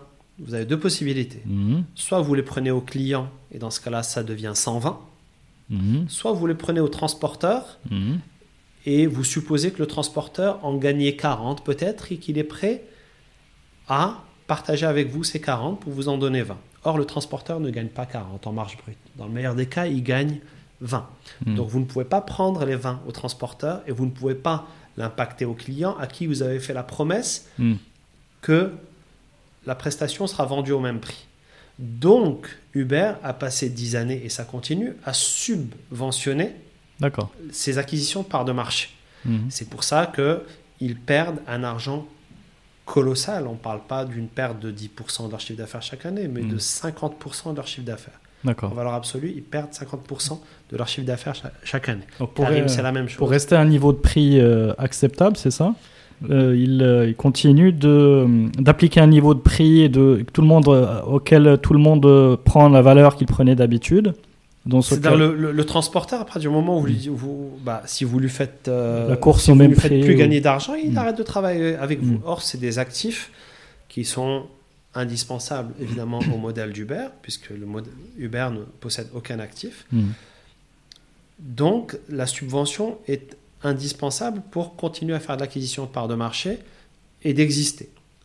Euh, donc, le salut que peut avoir Uber à terme, c'est la voiture autonome. La voiture autonome, c'est on n'a plus de chauffeur à payer. Mais on n'y est pas du tout, du tout, du tout, du tout, notamment dans les, dans les centres-villes des, des Qui c'est qui, c'est qui paie la subvention? C'est l'actionnaire? C'est indirectement l'actionnaire et c'est Uber. C'est-à-dire que euh, à un moment donné, on est quand même dans des euh, dans, dans des marchés efficients euh, aux États-Unis où on a en fait finalement des gros euh, acteurs euh, euh, de ventures capital en fait qui voilà qui, qui, qui investissent, qui vont raconter une histoire Mhm. au prochain pour caricaturer un petit peu, et ainsi de suite. mhm. Et d'ailleurs, le dernier tour de table, ils n'ont plus réussi à lever de l'argent aux États-Unis, ils en ont levé en Arabie Saoudite, pardon. Mhm. Et euh, l'histoire continue. Mhm. Mais au bout de 10 ans, Mhm. la question du modèle euh, se pose plus que jamais. Et c'est la raison pour laquelle, dans des marchés comme au Maroc et un acteur comme Manavet, ben, on ne peut pas se permettre, parce que le système financier n'est pas aussi efficient pour lever de l'argent, donc on n'a pas le choix que d'être transporteur. Mhm. Parce que la valeur, la création de valeur dans l'industrie du transport, elle est dans le transport, elle n'est pas dans la technologie. Ok, Voilà. très bien. Mais merci pour euh, une masterclass entre, pour, entre le, le- le transport et la techno. Donc, je, donc 2013, j'aimerais bien revenir à cette période où tu es un petit peu, euh, Euh, un petit peu euh, mal à l'aise dans Ouais. tes, euh, dans Là, tes je suis pas souliers. très bien. Là, Mhm. je suis pas très bien. Je me dis, t'as pas quitté tout ça pour ça. Euh, les perspectives de chiffre d'affaires, comme je disais tout à l'heure, en fait, elles sont pas, pas du tout en fait à la hauteur de, de- de- de tes ambitions. Euh, on perdait de l'argent chaque année et beaucoup. Euh, et là, je me donne, euh, voilà, déjà là, il commence à y avoir urgence de, de changer de modèle, soit de s'intégrer dans le tourisme horizontalement. Mhm. Donc là, c'est être agent de voyage. Donc là, tu as une petite flotte, hein, si on se remet dans le contexte. Là, on, est, on a une vraiment petite flotte, quoi. C'est-à-dire pas significative. On a une flotte d'une euh, d'une vingtaine de véhicules. Euh, là, je cherche mon modèle, je me cherche. Euh, on, on croit chaque année. hein. On fait, euh, Mhm. on fait, on fait plus euh, 100% Vous, chaque année. vous n'êtes pas profitable? Non, non, mais. Mais tu payes quand même. Après, on va parler de ça. hein. La profitabilité des, des startups, c'est important. Oui, c'est pour ça que je, je mets la question. euh, Important. Là, en fait, là, je me dis, il faut absolument t'intégrer dans quelque chose euh, et diversifier soit des segments de transport, soit, euh, soit des métiers de tourisme. Tourisme, rejet direct, parce qu'il y a des acteurs, euh, des mastodontes en place, etc. Là, je me dis qu'il faut m'intégrer, en fait, dans le, dans le transport et qu'il y a une industrie qui est... qui est, euh, qui est très significative. C'est voilà, le transport de voyageurs, le transport du personnel, euh, qui sont euh, voilà, promis, promus pardon, par, des, par des acteurs, certes de taille significative, mais qui n'ont pas intégré technologie, qui n'ont pas apporté de, de réponse, de réponse, de réponse client euh, euh, voilà, différentes de, Mhm. de- voilà, de, de, de- de- voilà, de réponses euh, de réponses traditionnelles. Donc il s'agissait en fait d'apporter une, euh, d'apporter une valeur ajoutée grâce à la technologie Mhm. à ces industries qui existent. Donc j'ai interviewé euh, mes clients existants dans le VTC et également consommateurs dans, dans le transport de Parce que c'était des entreprises, euh, C'est des ça, c'est entreprises des, en- qui consomment des les grandes deux. entreprises. Voilà, ok. nous sommes les deux. Voilà, donc euh, on m'a fait des retours d'expérience assez, euh, assez, assez, assez convergents. Euh, C'est-à-dire qu'il y avait voilà, beaucoup de retard, il y avait des triangulaires entre les usagers. Je parle du transport, du personnel entre les Mhm. usagers, euh, le préposé dans l'entreprise et le transporteur. Donc chacun se renvoie la balle. Il y a un, un- un- un- un niveau, de, un niveau de retard ou d'absentéisme qui était, euh, qui était significatif et qui impactait voilà, plus ou moins significativement en fonction des activités la productivité de ces Mhm. entreprises-là. Et surtout, il n'y avait pas de contrôle possible de ces réclamations. Donc il y avait un niveau de réclamation, il n'y avait, pas de- il avait pas de réponse. J'ai tilté à ce niveau-là. Je me dis, tiens, la technologie est à adapter en fait au transport du personnel pour apporter une vraie réponse client, pour réduire drastiquement euh, ce niveau de réclamation. Mhm. Et en même temps, on va apporter une réponse aussi positive à l'usager. Euh, on ne va pas faire que le contrôler, on va également changer son expérience client Mhm. et on va faire ça. Donc là, là, si je me mets dans tes bottes, c'est tu as l'occasion, euh, parce que là tu as un problème, tu vas l'adresser, tu dois l'adresser de la meilleure manière, parce qu'il faut te- se différencier. Voilà, et ça ne s'est jamais fait nulle part. Voilà. Ça. Parce que en fait, le transport du personnel Mhm. existe dans tous les pays qui combine deux facteurs, euh, principalement deux facteurs. C'est un transport public euh, qui n'est pas optimal, donc il Mhm. ne dessert pas tous les bassins d'emploi, et un salaire euh, minimum Mhm. qui entrave l'accès à la voiture individuelle. Donc lorsque vous avez ces deux facteurs combinés, Mhm. euh, l'entreprise dans ces pays en voie de développement va organiser par elle-même le transport de son personnel. Et ça fait une industrie très significative au Maroc, Mhm. euh, qui pèse 4 milliards de dirhams, et dans laquelle, euh, alors c'est un secteur qui est atomisé, il y a beaucoup d'acteurs, avec Mhm. quelques-uns qui, euh, euh, voilà, qui, qui ont atteint une, une taille très significative, notamment dans l'axe Casa-Rabat. Et du coup, je me retrouve moi face à la problématique. il y a une technologie à développer, Mhm. 2014, pour qu'en 2015, on euh, fasse la tentative d'acquérir nos Alors- premiers clients. Alors, technologie à développer ou acquérir ailleurs Alors, euh, développer. À développer. Alors, pourquoi à développer Bah, Parce qu'elle n'existe pas. Ah ouais Ouais, parce qu'elle n'existe pas. Mais Parce que finalement, parce que j'ai dit que ça ce transport du personnel n'existe que dans les pays en voie de développement. D'accord. Donc, D'accord ok, il y Dans avait- une moindre mesure dans Hmm. quelques spots dans les pays développés. Mais pas de quoi avoir un acteur majeur. Mais c'est quelque En chose France, qui est- aux États-Unis. Oui, bien sûr, mais c'est quelque chose qui est embarqué sur le véhicule ou Alors, bien il y a, il y a appli mobile usager, il y a D'accord. l'appli mobile. donc c'est du euh, mobile euh, chauffeur, hmm. il, y a, euh, il y a évidemment l'outil de contrôle qui est ici. Euh, et il y a l'interface client. D'accord, mais il n'y a pas un boîtier ou quelque chose de physique qui est sur le véhicule Alors, lui-même oui, mais ça aussi, on l'a fait évoluer. D'accord. C'est-à-dire qu'en gros, mais en gros, voilà, c'est une techno en fait à 360 degrés en fait qui implique en fait tous les, euh, toutes les parties prenantes. Donc il y a l'usager, le préposé dans l'entreprise, qui est dans Mhm. les moyens généraux, RH. Il y a l'usager, il y a le chauffeur. Et il y a nous en centrale ici, où les chargés de production vont planifier, vont dispatcher euh, les courses, etc. Euh, alors, ce qu'il y a de génial dans cette technologie, c'est qu'effectivement, comme euh, on communique en fait sur des horaires de passage théoriques, parce qu'il y a plusieurs points de ramassage, Mhm. euh, ces points de ramassage théoriques à des horaires, euh, avec des horaires de ramassage Mhm. théoriques, viennent euh, matcher Mhm. avec la réalité. Mhm. D'accord? Donc, en fait, finalement, l'usager, l'usager est contrôlé, donc il ne peut plus en fait euh, se dérober et dire qu'il est arrivé Ouais, avant. qu'il est arrivé à l'heure et qu'il est arrivé avant ouais. et que le gars n'est pas passé ou que euh, le gars est passé trop tôt, il ne l'a pas attendu. Mhm. L'agent de transport chez nous, le chauffeur, ne peut pas se dérober aussi.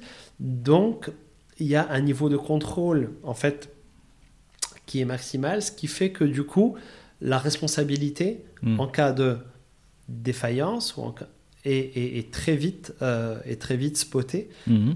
Donc, ça se met à niveau très rapidement. À partir du moment où les Mm. parties prenantes dans le transport, le- l'usager et le, le chauffeur sont euh, contrôlés euh, sur euh, leurs horaires, donc il n'y a voilà, plus matière à, à débat. Mhm.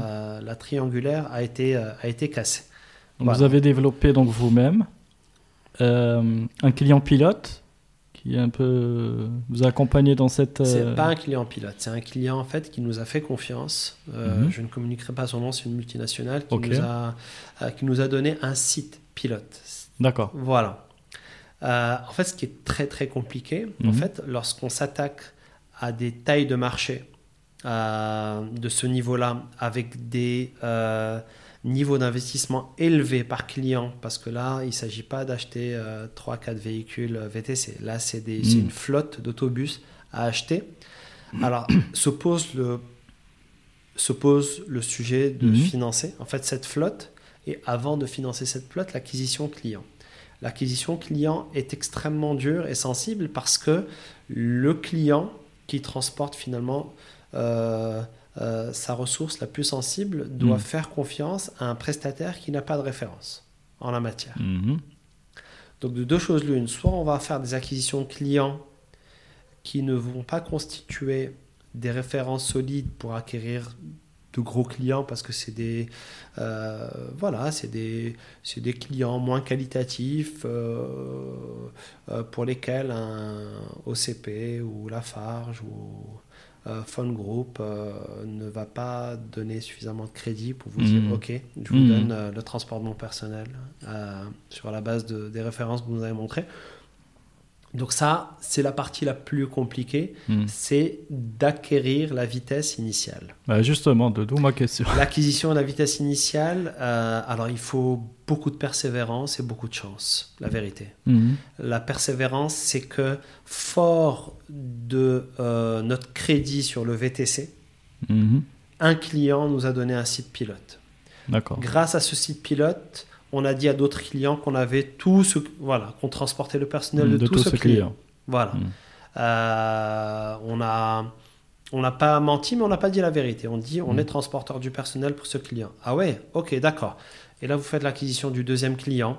Et grâce au fait que vous délivrez aussi une prestation de qualité, C'est là où j'allais arriver. J'imagine que tu dois avoir de très beaux slides qui vendent le retour sur investissement de, de, de l'opération. absolument. Qui- absolument. qui- C'est-à-dire, on fait un focus sur la technologie. Mhm. on mesure le niveau, euh, la baisse en fait du niveau de réclamation, donc finalement le préposé euh, RH ou moyens généraux qui consacraient du temps. Donc c'est un sujet social, c'est un sujet, on parle de productivité améliorée. Euh, donc c'est des sujets qui sont Même financièrement, sérieux. même financièrement, il doit y avoir une, euh, je pense, dans l'équation. Alors ça, c'est euh, c'est là que le bas blesse. C'est pour ça que j'ai dit que c'est un marché qui était compliqué. Je l'ai dit en introduction de notre euh, interview. C'est que tu as euh, finalement, un, ça reste un marché de moins 10 ans.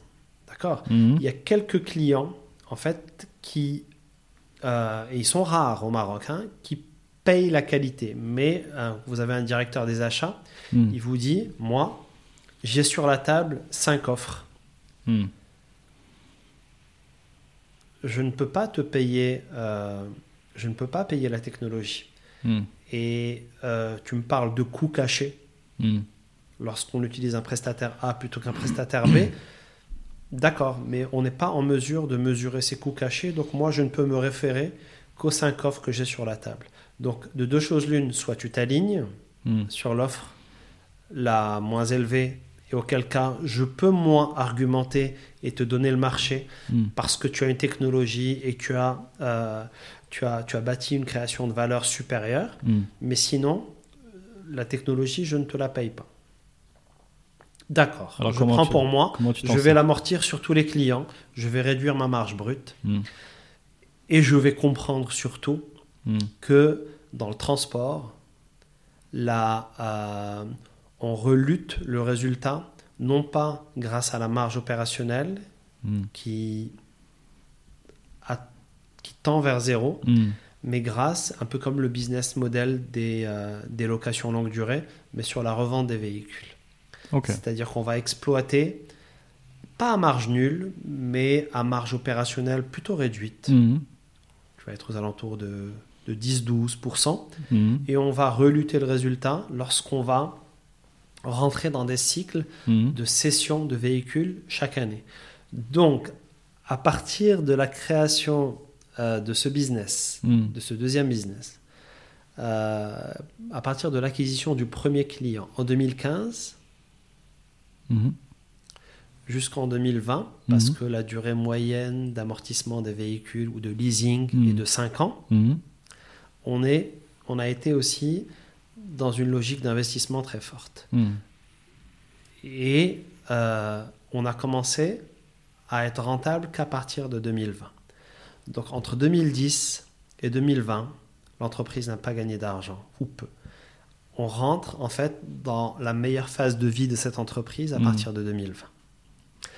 Autant vous dire que euh, il faut aussi, c'est un message que je dois communiquer aussi euh, aux personnes qui nous écoutent, Mhm. c'est que le chemin est long. Mhm. Le chemin est très long. Ouais, parce que tu parlais de 2013.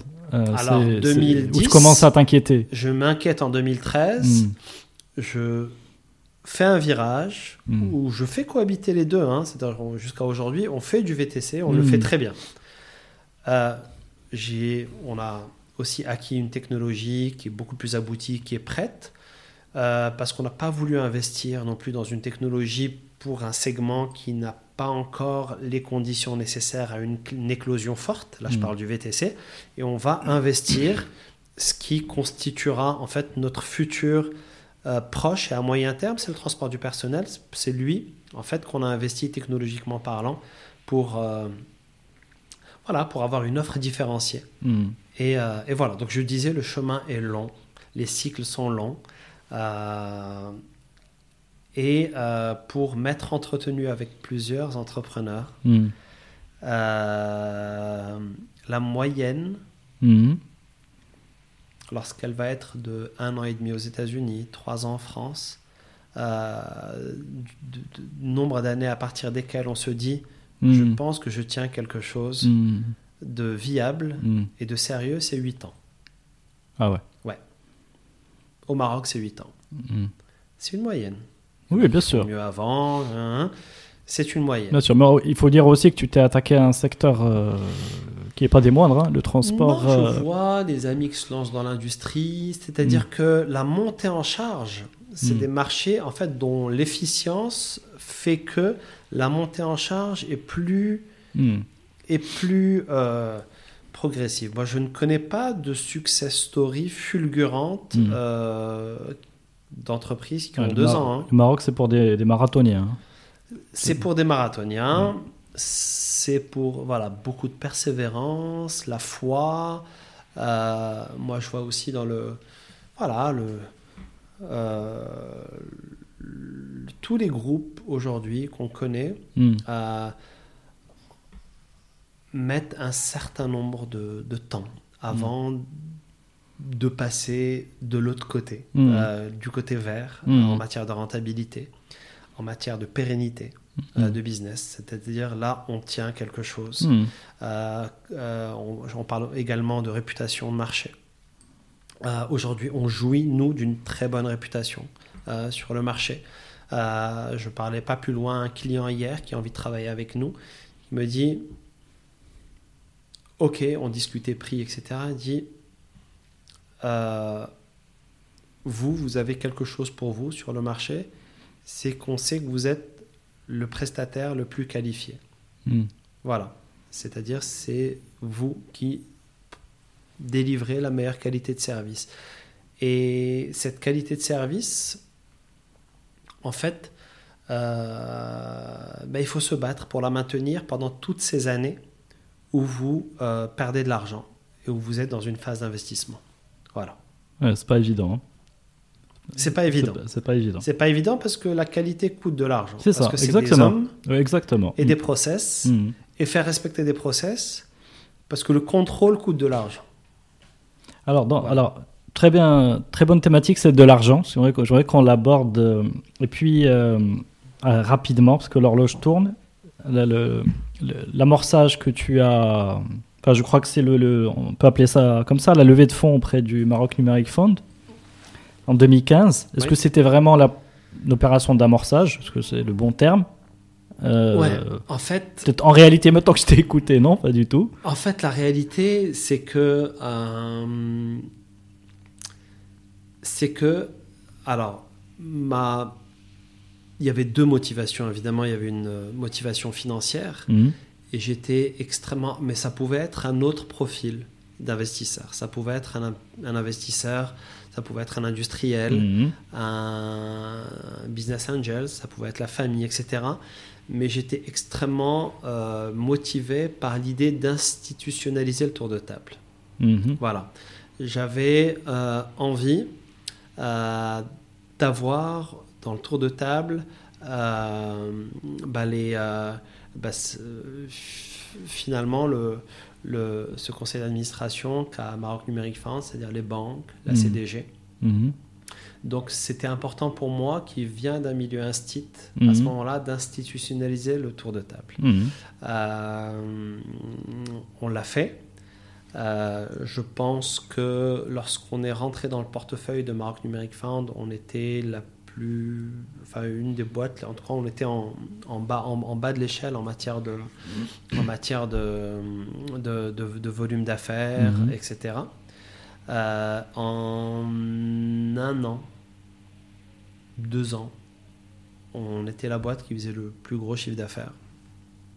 Mais qu'est-ce qui, les, euh, qu'est-ce qui les a C'était convaincus la, boîte, ég- c'était la boîte également qui a levé le plus d'argent auprès d'eux. D'accord. Euh, euh, alors je pense, en tout cas c'est ce qu'ils disent eux, c'est Mhm. qu'à un moment donné, il faut raconter une histoire qui tienne la route. Mhm.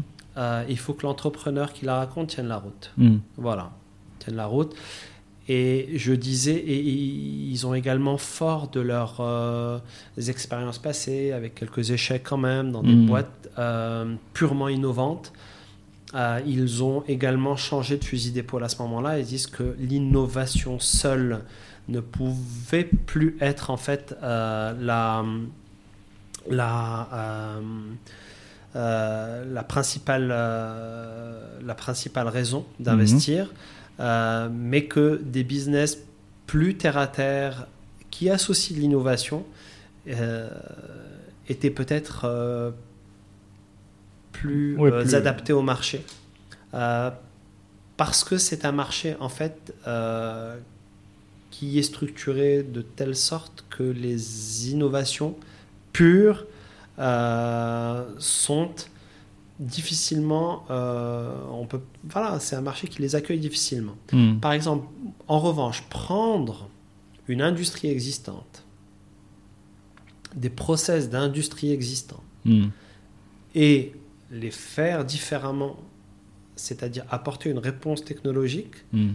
ça ça tient la route.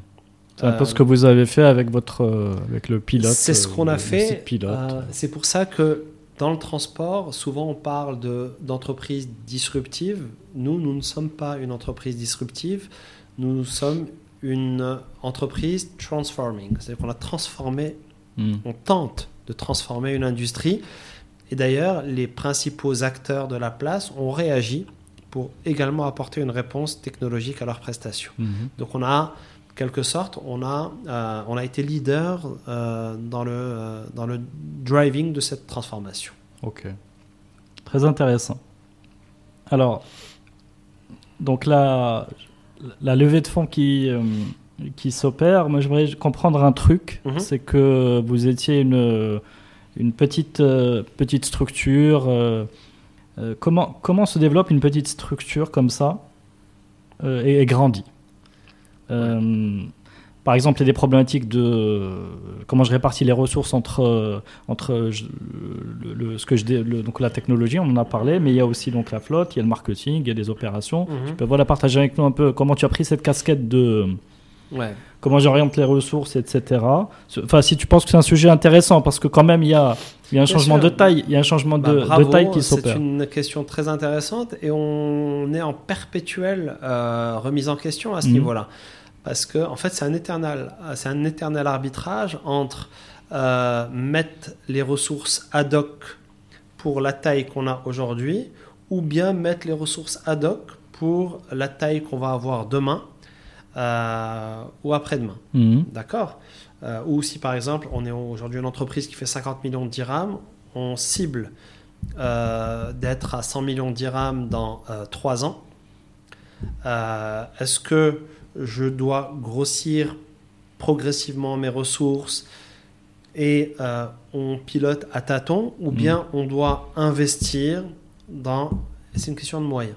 Mhm. Le mieux, c'est de mettre en place une organisation ad hoc pour la taille qu'on va avoir demain. Ensuite, Mm. c'est une question de moyens. C'est le plus facile, on va dire. C'est le plus facile, le plus confortable et le plus à même de produire des résultats. Mhm. D'accord? C'est vous mettez une équipe euh, marketing de choc, euh, des commerciaux, Mm. des sédentaires, des gens qui vont faire du marketing direct, etc. Avoir une com ciblée, ainsi de suite. Bon, évidemment. Donc là, on est sûr de ne pas se tromper. On va atteindre la taille qu'on va avoir. Bon, c'est rarement le cas. Mhm. D'accord? On fait très attention à notre trésor. euh, encore plus par temps de Covid, etc. Mhm. Donc, on va y aller progressivement. Et c'est ça qui se passe en général, c'est que euh, ce que j'ai oublié tout à l'heure dans, le dans la panoplie des Oui. contraintes sur le marché marocain, Oui. c'est le code du travail qui n'aide pas. On a Mhm. aussi un code du travail l'un des plus défavorables au monde. Euh, et euh, je suis farouchement contre en fait ce code du travail euh, parce que bon, on l'a hérité évidemment du, du système français. C'est qu'à partir du moment où un CDI est perçu comme une sécurité par l'employé, Mhm. à partir de ce moment précis, la réalité, c'est que l'employeur et l'employé ne voient plus dans la même direction. Mhm. Or, les mariages les plus heureux, c'est les mariages où euh, les deux membres du couple voient dans la même direction. Mhm. Et à partir du moment où le CDI est perçu comme une sécurité, Il on, n'y a voit- plus l'implication, il y a plus. on ne voit plus dans la même direction. Mhm. C'est factuel, c'est certain. Et d'ailleurs, dans les euh, pays où le code du travail est beaucoup plus souple, c'est-à-dire qu'on est ensemble tant qu'on a envie d'être ensemble et on se sépare quand on ne voilà, quand Mhm. on ne voit plus dans la même direction, vous avez les taux de chômage les moins élevés Mhm. et vous avez les taux d'employabilité les plus importants. Et ça fait surtout des entreprises innovantes. Parce que moi, à partir moi, je suis entrepreneur. À partir du moment où j'ai la latitude d'employer massivement en R&D, Mhm. en marketing, etc., dans la perspective d'atteindre un objectif, bah, je vais me donner moi les moyens, moi entreprise dans le transport, dans un marché concurrentiel, d'être la plus performante possible. Donc c'est ça aussi c'est une contrainte qui est majeure.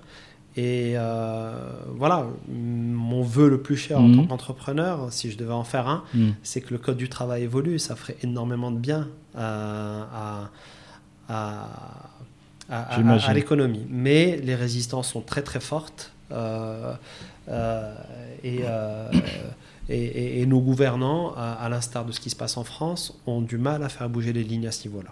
J'imagine. Très bien. Donc voilà, on en revenait à 2013. Mhm. 2015, il y a Maroc Numérique Fund qui rentre. Mhm. Euh, à ce moment-là, on, a, on fait l'acquisition en fait de, de, de nos premiers clients. Mhm. Euh, y a, donc on a des clients majeurs en fait qui intègrent le portefeuille. Il y a notamment une réalisation majeure qui, est l'OCP. Mhm. Euh, qui, qui- en fait, l'OCP historiquement une filiale de transport Mhm. euh, depuis les années 60 en fait dont euh, voilà le seul objet c'est de transporter le Mhm. personnel de l'OCP depuis euh, des années Mhm. N'é- N'étant pas leur métier, ils ont décidé il y a quelques années de se soustraire de ce métier-là Mhm. et de commencer à le sous-traiter. Mhm. Et le premier acteur à qui ils ont euh, donné l'opportunité de sous-traiter Mhm. une de leurs usines, c'était nous. Alors com- comment comment se fait-ce Comment euh, On a bataillé dur. on a bataillé dur et on a eu la chance d'avoir euh, des interlocuteurs de grande qualité qui ont euh, été sensibles en fait à, aux produits, à l'éducation au sens académique de l'équipe hmm, euh, et qui ont eu un niveau de confiance suffisant dans le service pour nous donner le go. Est-ce qu'il y avait pas Est-ce que c'était pas le bon moment? Tu vois cette notion de c'était c'était vous étiez là avec la bonne il y a beaucoup de chance, beaucoup de travail, beaucoup de persévérance. Il y a quelque chose, par contre, mon, vraiment mon message d'espoir, Mm. et, et- c'est qu'à un moment donné, euh, il y a, il y a, y a, c'est la chance sourit aux audacieux. Mhm. C'est à force de, à force de persévérance, la chance finit par sourire. Euh, ouais. Il y a un proverbe japonais magnifique Mhm. euh, euh, qui dit que la chance est un volatile qui vous visite plus volontiers lorsque vous lui préparez son nid. Hmm. Voilà. Et ça me parle beaucoup. Vous l'aviez bien, vous l'aviez bien préparé euh, cette, cette, cette, euh, bah, parce que finalement c'est une, c'est la référence, si je puis me permettre. C'est, la, référence. réf- c'est la référence parce qu'après, lorsqu'on se présente Mm. chez un gros client et qu'on voilà et qu'on présente cette référence-là, au même Mm. titre que certaines autres quand même. hein. On a le Ciment du Maroc, on a le Phone Group, on a la Farge, on a, on a Huawei, on a aujourd'hui de, de grosses références Hmm. euh, qui nous donnent un certain nombre de conforts aujourd'hui euh, en termes de pérennité on est installé dans ce métier. Mm. Voilà, on est installé dans ce métier, on a des process, on a la technologie, Mm. euh, ce qui fait que, voilà, maintenant, il y a, c'est un marché qui est assez gros, qui est assez infini, Mm. et il faut réussir à financer parce qu'on est dans le transport. Donc, lorsque vous digérez un investissement de 25 millions de dirhams pour un client qui a demandé euh, Parce que là, il faut Euh, investir. 30 Par exemple, pour l'OCP, il faut acheter les véhicules, il faut Oui, euh, recruter les euh, chauffeurs, oui, les former. il faut financer l'investissement, il faut financer le BFR. Donc c'est pas un cadeau non B2B. plus. C'est pas un cadeau parce qu'en plus il y, a des, il y a des clauses de sortie. Mm. C'est-à-dire qu'il y a un client qui peut vous dire au bout de deux ans euh, j'ai un cas de force majeure, mm. j'arrête telle activité ou je réduis la voilure de telle activité, enlevez-moi Mm. la moitié de la flotte. C'est un cas de force majeure, c'est écrit dans le contrat. Ça, ça- On peut se retrouver. Là, le télétravail, par exemple, peut être un, On n'a pas eu ce un problème. facteur. Dans notre portefeuille client, on a eu que des clients qui ont poursuivi leur activité, voire même certains qui ont dû doubler leur capacité pour respecter la distanciation. Donc on est, euh, je touche du bois, Mm. épargné par, euh, par, euh, par le Covid. On a même un chiffre d'affaires en 2020 qui est... qui, est, qui performe par rapport à celui de Tant 2019 mieux. de- d'environ 20%. Donc on, a été, on est extrêmement chanceux à ce niveau-là. Mm. Voilà, et 2021 sera encore meilleur que, 2000, euh, que, 2000, que 2020. Euh, voilà, à portefeuille, euh, à portefeuille égal. Tant mieux. Voilà. Alors, 2019, ça a été l'année de, donc de la sortie euh, du Maroc Numeric Fund. Et la- 2019, absolument. Et l'augmentation de capital et l'arrivée de, de Glen Invest. absolument. J'aimerais bien que tu nous en dises un mot. euh, pour clôturer l'histoire, Mhm. enfin clôturer l'histoire, pardon, de Mhm. jusqu'à au- jusqu'à aujourd'hui. Est-ce que ça, c'est qui allait chercher l'autre? Alors, euh, il se passe que nous, on est euh, une entreprise euh, qui a une croissance qui est forte. Qui dit croissance forte, Mhm. dit financement. Je vous ai aussi dit en fait que durant cette phase d'investissement, on n'avait on pas encore sauté à pieds joints dans le business model Hmm. définitif où on rentre dans le cycle de cession des véhicules où la boîte va commencer à s'autofinancer. Hmm. Donc, entre des besoins forts en matière d'investissement. Un Maroc Numérique Fund qui a atteint sa vitesse de, euh, qui a atteint sa limite Mm. en matière d'investissement par, Mm. euh, par, euh, par entreprise de son portefeuille. Donc nous, on avait atteint le plafond. Hmm. Donc je disais, nous, par rapport à nos autorisations, on ne peut pas investir davantage. On croit en toi, donc on est ouvert à l'idée, à, à- à l'idée de, de céder notre participation. D'accord, donc j'ai engagé une banque d'affaires euh, euh, qui a très, très très très très bien fait son travail. Cette banque d'affaires en fait a, a, a pu sourcer cette famille. Alors moi déjà en 2017, il y avait Africa Invest qui devait entrer dans, entrer dans le Mhm. capital. Euh, L'opération ne s'est pas faite et tant mieux parce que l'entreprise n'avait pas atteint en fait sa, une taille qui aurait été intéressante pour moi en matière Mhm. de cession. Ok. Donc l'opération ne s'est pas faite, mais à la dernière seconde. C'est-à-dire que le process a duré un an et finalement ça a été avorté. Et tant mieux, donc on a pu tenir et nous développer davantage avec nos moyens jusqu'à atteindre une taille intéressante pour que Maroc Numérique Fund puisse maximiser sa sortie, euh, étant précisé que c'est sa première sortie, je crois jusqu'à aujourd'hui. Mhm. Euh, c'est un fonds d'investissement qui existe depuis, euh, depuis euh, 2000, euh, probablement 2008 ou 2009 Mhm. et dont la première sortie a été faite en 2019 au travers la cession Mm. euh, de sa participation dans, dans la. fait, il faut le souligner. Dans, faut le- pour eux, euh, nous, ça, ça a été une très bonne expérience avec eux, une expérience heureuse, Mhm. euh, parce que la boîte était en croissance, qu'elle produisait des résultats et qu'il y avait une jolie histoire à, à- à raconter pour, le, pour celui qui allait être leur, euh, leur successeur dans cette Mm. participation. Après l'entrée de Glen Invest, qui est une family office qui a vocation à prendre des participations à moyen long terme, pas purement dans une euh, logique de fonds d'investissement où euh, les cycles vont être, euh, vont être, euh, vont être, vont être limités dans le temps, mais c'est des Qu'est-ce investissements que tu appelles moyen long terme long maintenant, que, maintenant que j'ai un peu Pas mieux limite. compris. pas de limite. C'est-à-dire que c'est un fonds euh, qui a vocation à accompagner Mhm. l'entreprise dans laquelle il investit. Mhm. Euh. Voilà, c'est Sur le long terme. à long terme. D'accord. C'est toujours toi le patron.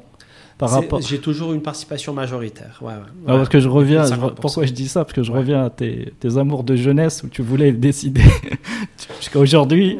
Ouais, non, c'est-à-dire que si je perds la majorité, je vais accompagner l'entreprise, euh, c'est-à-dire le futur euh, actionnaire majoritaire, mais je sortirai. Mhm. Euh, c'est important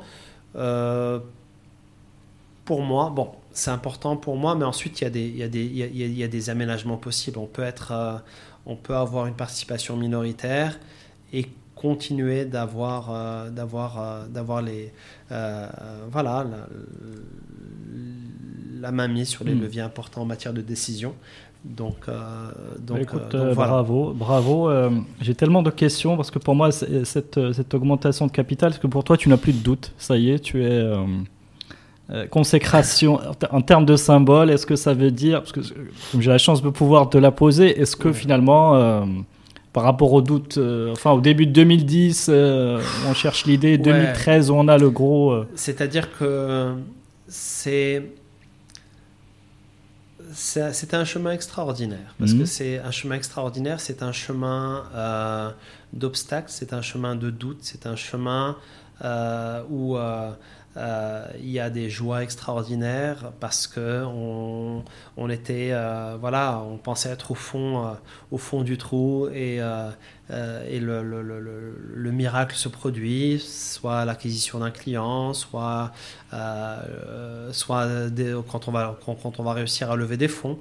Euh, la vie est magique parce que euh, c'est souvent, et c'est pas moi qui le dis, lorsqu'on croit que c'est foutu, que c'est terminé, et qu'on n'a pas perdu la foi euh, que un miracle se produit. C'est pour ça que la, la chance euh, est un facteur qui est vraiment euh, qui est vraiment qui est vraiment important parce qu'il y a des choses qui se produisent à un moment où il n'y a aucune raison qu'elles Mhm. se produisent vraiment hmm, et, euh, et à un moment ça arrive hmm. et ça redonne la foi et on se dit cette histoire ne va ne va pas se terminer en fait Quelle, quelle, quelle forme elle prend cette chance? C'est des personnes euh, qui des se nouvelles révèlent plus bienveillantes euh, que prévues? C'est des bonnes Non, nouvelles. C'est des nouvelles. C'est pas. C'est vraiment pas de la bienveillance parce que c'est des gens qui ont fait le choix et c'est pas c'est pas de l'aumône mhm, que ces personnes ont fait. C'est euh, c'est ils ont vu un intérêt pour Mm. eux mhm, parce qu'on est quand même dans des logiques économiques, mhm, que ce soit un fonds d'investissement, un VC, une family office ou un client qui décide de vous confier le transport de son personnel euh, alors que c'est un voilà client majeur de la place. Il vous a choisi vous plutôt qu'un autre. mhm. Euh, Ensuite, ouais, il nous a choisi. Bon, maintenant, il faut financer les 25 millions de dirhams. On va les trouver où? Hmm. D'acquisition de bus. Par exemple, je me rappelle mon premier gros client, j'ai dû, et c'est la réalité, Mhm. je l'ai fait financer par quatre banques différentes. Mhm. C'est-à-dire que quatre Consortium banques, alors qu'on est petit. non, c'est pas un consortium. Hmm. Individuellement, finance chacune à financer un bout. Te dire, bon, ok, moi je finance euh, juste ça.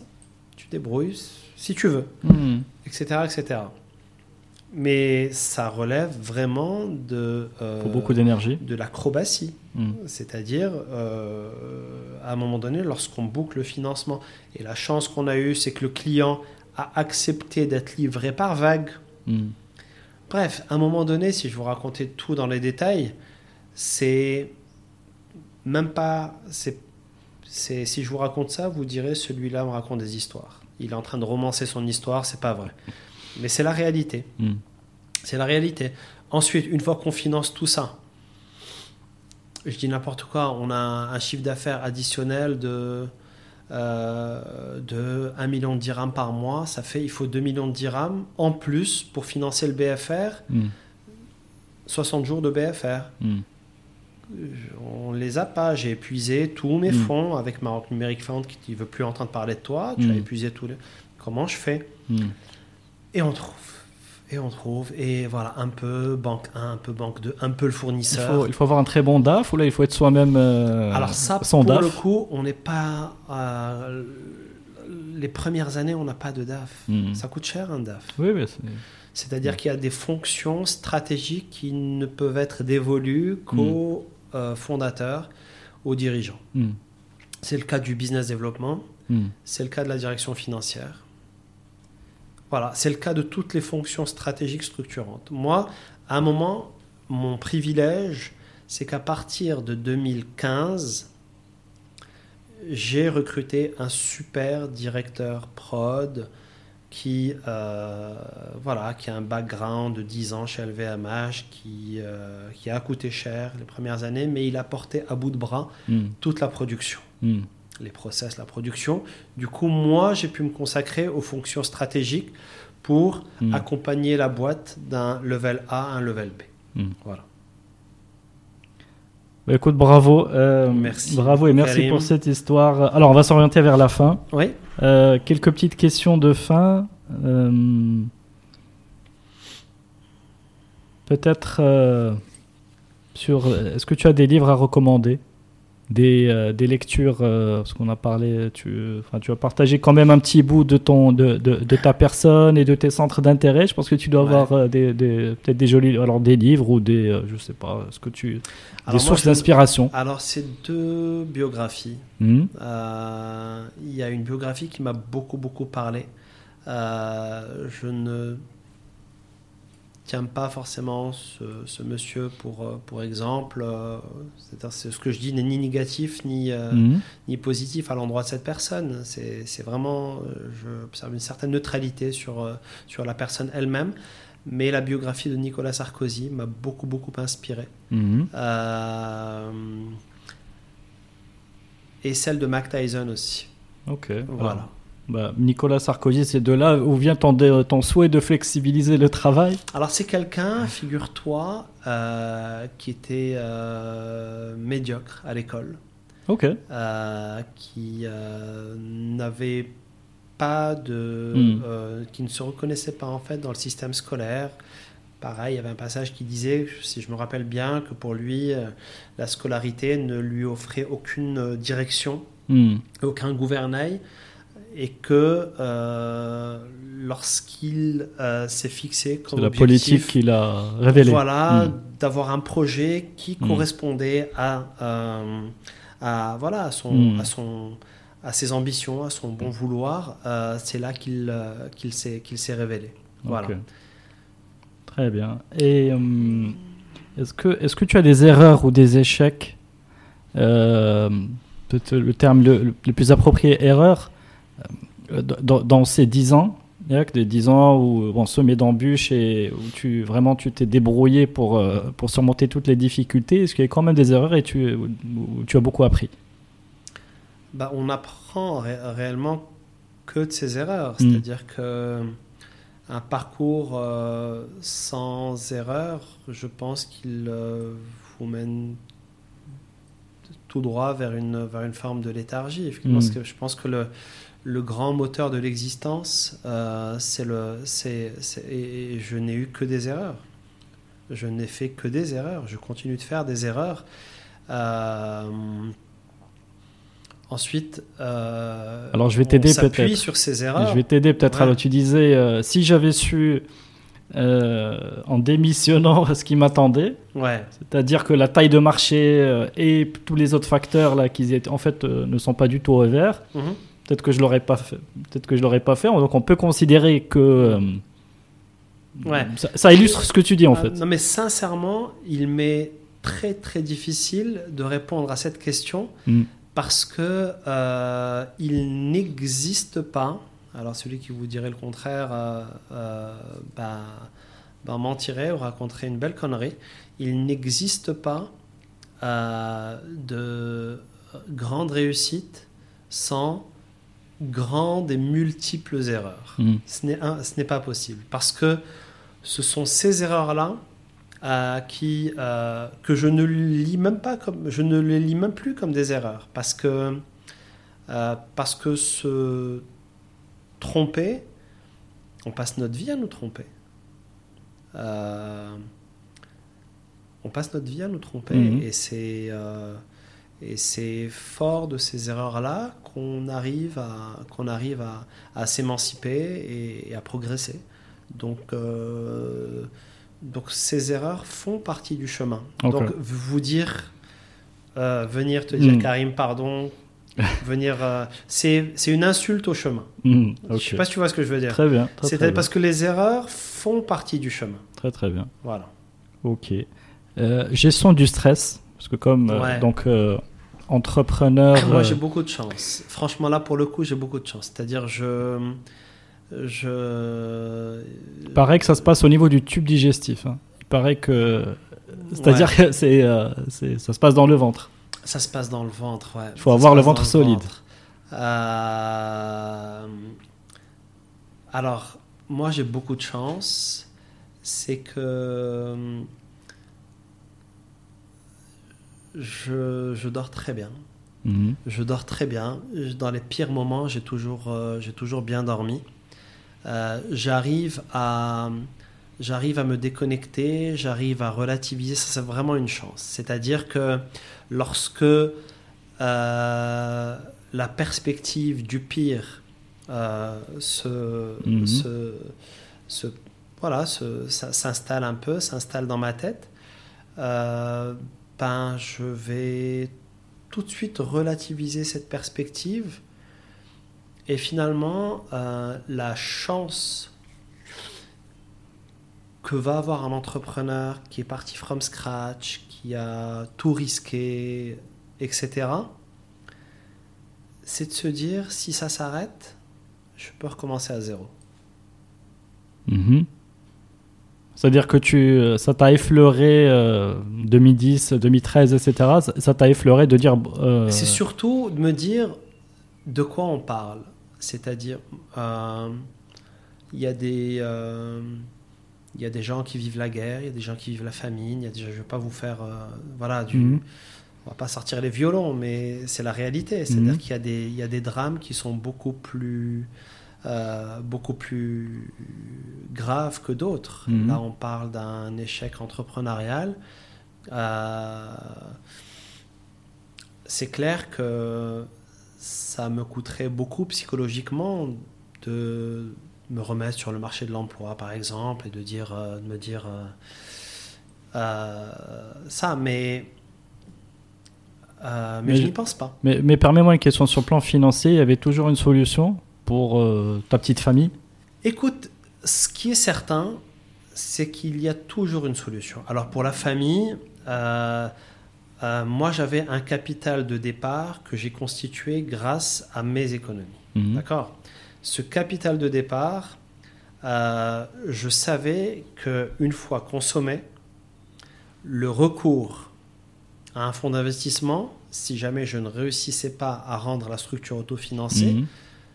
Euh, que le recours à un fonds d'investissement serait nécessaire. C'était indispensable. Ensuite, il y a d'autres options que le fonds d'investissement. Mm. Il y a des fonds, c'est-à-dire il y a le- ce qu'on appelle euh, dans le, le- le- le langage financier, il y a des bouquins financiers qui te parlent de, qui parlent en fait de, de réseaux, euh, de réseaux superficiels.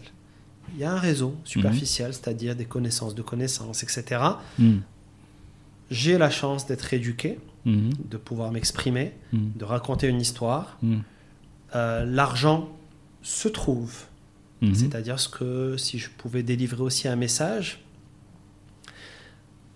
aux gens qui veulent entreprendre ou qui sont en pleine tourmente, c'est-à-dire que l'argent se trouve. Ensuite, lorsqu'on n'a pas encore entrepris et qu'on a envie de le faire, euh, moi j'aime l'idée, j'aime beaucoup l'idée qu'on se forme avant, qu'on travaille euh, pour X, Y, dans des postes euh, euh, qui nous correspondent, mais qui nous font grandir.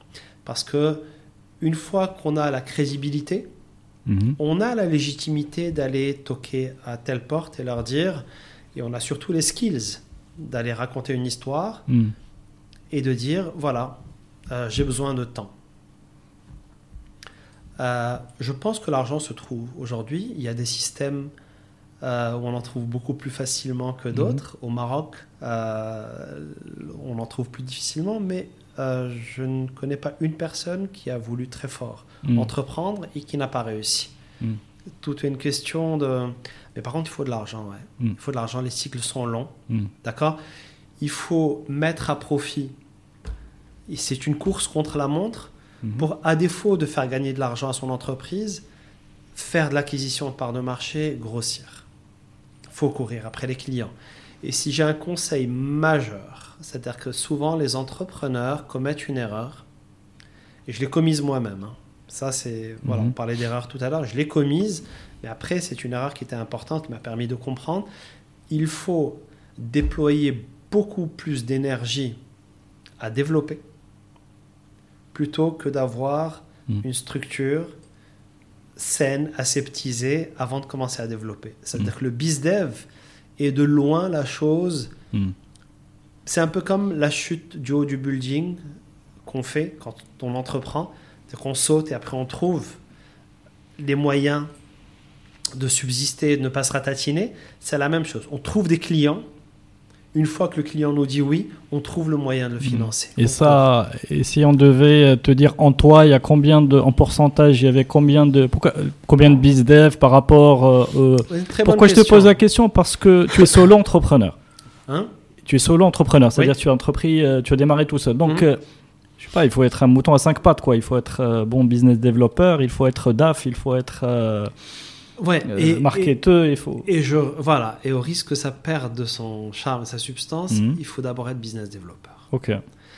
Tout le reste se rattrape. Il y a Mhm. un truc qu'on ne peut pas rattraper, Mhm. c'est le temps perdu à- qu'on n'a pas développé, on a cramé de l'argent. Donc la course euh, se fait à ce niveau-là. C'est BizDev, c'est la course au chiffre d'affaires. C'est quoi le prototype du bizdev C'est euh, le mec qui a du réseau et qui, euh, qui fait les, les, Bah, ça les salons. Si c'est, euh. si c'est du B2C, bon, on sait. Mhm. Si c'est du B2B, on sait. B2B, c'est du marketing direct, c'est multiplier les, euh, les rendez-vous, les réunions, convaincre, c'est-à-dire sur 10 rencontres, vous allez au moins convaincre une personne. Hmm. Alors que, euh, parce qu'il y a quelque chose qui... euh, alors c'est un peu spécial ce que je vais dire. Les gens, dans leur subconscient, Mhm. ont peur de réussir. Et souvent, on a l'impression de faire des choses extraordinaires pour sa boîte lorsqu'on met en place des process, lorsque... Mais Mhm. la chose la plus extraordinaire que vous pouvez faire pour votre boîte, c'est du bizdev. Hmm. Trouver des clients. Tout ça arrive après. Hmm. Voilà. Et, euh, et, et souvent, euh, parce que l'exposition est plus forte. Parce que le. Parce que. Alors, moi, la chose la plus compliquée Mhm. que j'ai eu à gérer avec moi-même, c'est euh, de passer d'un statut euh, dans des environnements financiers feutrés, euh, de gens très bien diplômés, de côtoyer le président de Tijari Wafa Bank ou le président de la Sonacid et qu'on ait un échange sur tel ou tel sujet versus appeler le N-22 de cette même structure et qu'ils ne me répondent pas. Et finalement, on se rend compte d'une chose, c'est professionnellement, on n'existe qu'au travers Mhm. notre statut, Mhm. notre fonction, Mhm. et qu'évidemment du jour au lendemain, on peut, aux yeux d'une personne, n'être plus rien, non significatif. Donc c'est ce qui m'est arrivé. Et c'est ça qui est le plus dur à gérer lorsqu'on a cru être significatif. Hmm. Les personnes qui n'ont jamais cru être significatives, qui ont démarré l'entrepreneuriat juste après leurs études, easy go. Hmm. Quelqu'un qui a côtoyé des cercles, entre guillemets, euh, euh, voilà, feutrés, prestigieux, etc. La chose la plus compliquée to deal with, c'est ça. Ça. Et on m'avait prévenu. Quelqu'un Mm. m'avait dit ça. Il m'a dit ça va être la chose la plus compliquée. Mm. Et là, c'est dur. C'est-à-dire, en gros, c'est opérer ce détachement vis-à-vis d'un cercle auquel on a appartenu et de dire tu l'as, tu l'as, tu l'as voulu, Mm. tu as rejeté ça.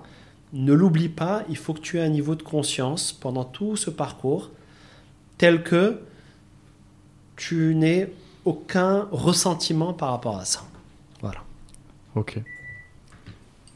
Merci beaucoup.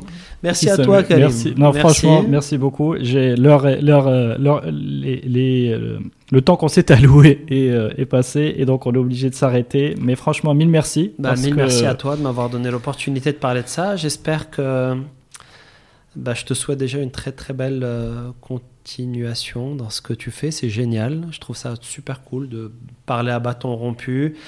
Je pense que c'est un juste retour. Mm. Euh, si tu as une belle audience, et je n'en doute pas, euh, d'entrepreneurs, euh, ah, c'est tout le mal que je me souhaite. Beaucoup, beaucoup écouté. Mm. des gens qui sont dans la French Tech, parce que ça n'existait pas au Maroc, qui font des retours d'expérience par rapport à leur initiative entrepreneuriale et qui c'est toujours très inspirant. Il y a des parcours très différents, donc on mm. va prendre voilà des des, de, des choses et d'autres, de, de, ces, voilà, de ces retours d'expérience. Et, voilà, donc en tout cas, merci, merci de m'avoir donné l'opportunité de partager la mienne. merci franchement beaucoup à toi, parce que humainement, euh, humainement tu t'es beaucoup révélé et euh, c'est le plus important, c'est-à-dire que tu, euh, tu, vas laisser une trace dans, mon, dans ce modeste podcast pour pouvoir dire on donne du sens un peu à ce qu'on fait et on a voilà on peut donner quelques, quelques retours d'expérience intéressants. Et, et, voilà, et tu nous disais, euh, ça va être authentique, euh, promesse tenue. Merci Karim. Merci infiniment. Et à vous tous qui nous écoutez, ben merci d'être restés jusque-là. N'oubliez pas de partager cet épisode sur les réseaux sociaux, de le liker, de le commenter, de reach out. Euh, pourquoi pas pour Samuel, pour, je sais pas, vous avez une idée d'entrepreneuriat? Il a dit, je pense qu'il a attendu, il y a une une euh, perche tendue pour, pour entreprendre. Hein. De toute façon, il y a une, je pense qu'il y a une idée de give back à un moment donné. Merci beaucoup et je souhaite bien sûr tout le meilleur. Merci aux équipes de Manavette, euh, beaucoup de business, beaucoup d'affaires, euh, beaucoup de parce que je pense qu'il y a beaucoup d'envie de, développement à l'international. Donc je vous souhaite le meilleur. Franchement, on se revoit dans quelques années pour parler de tout ça. Pourquoi pas Avec plaisir. Merci Karim. Très bien. À très bientôt. À bientôt. Au revoir. Au revoir.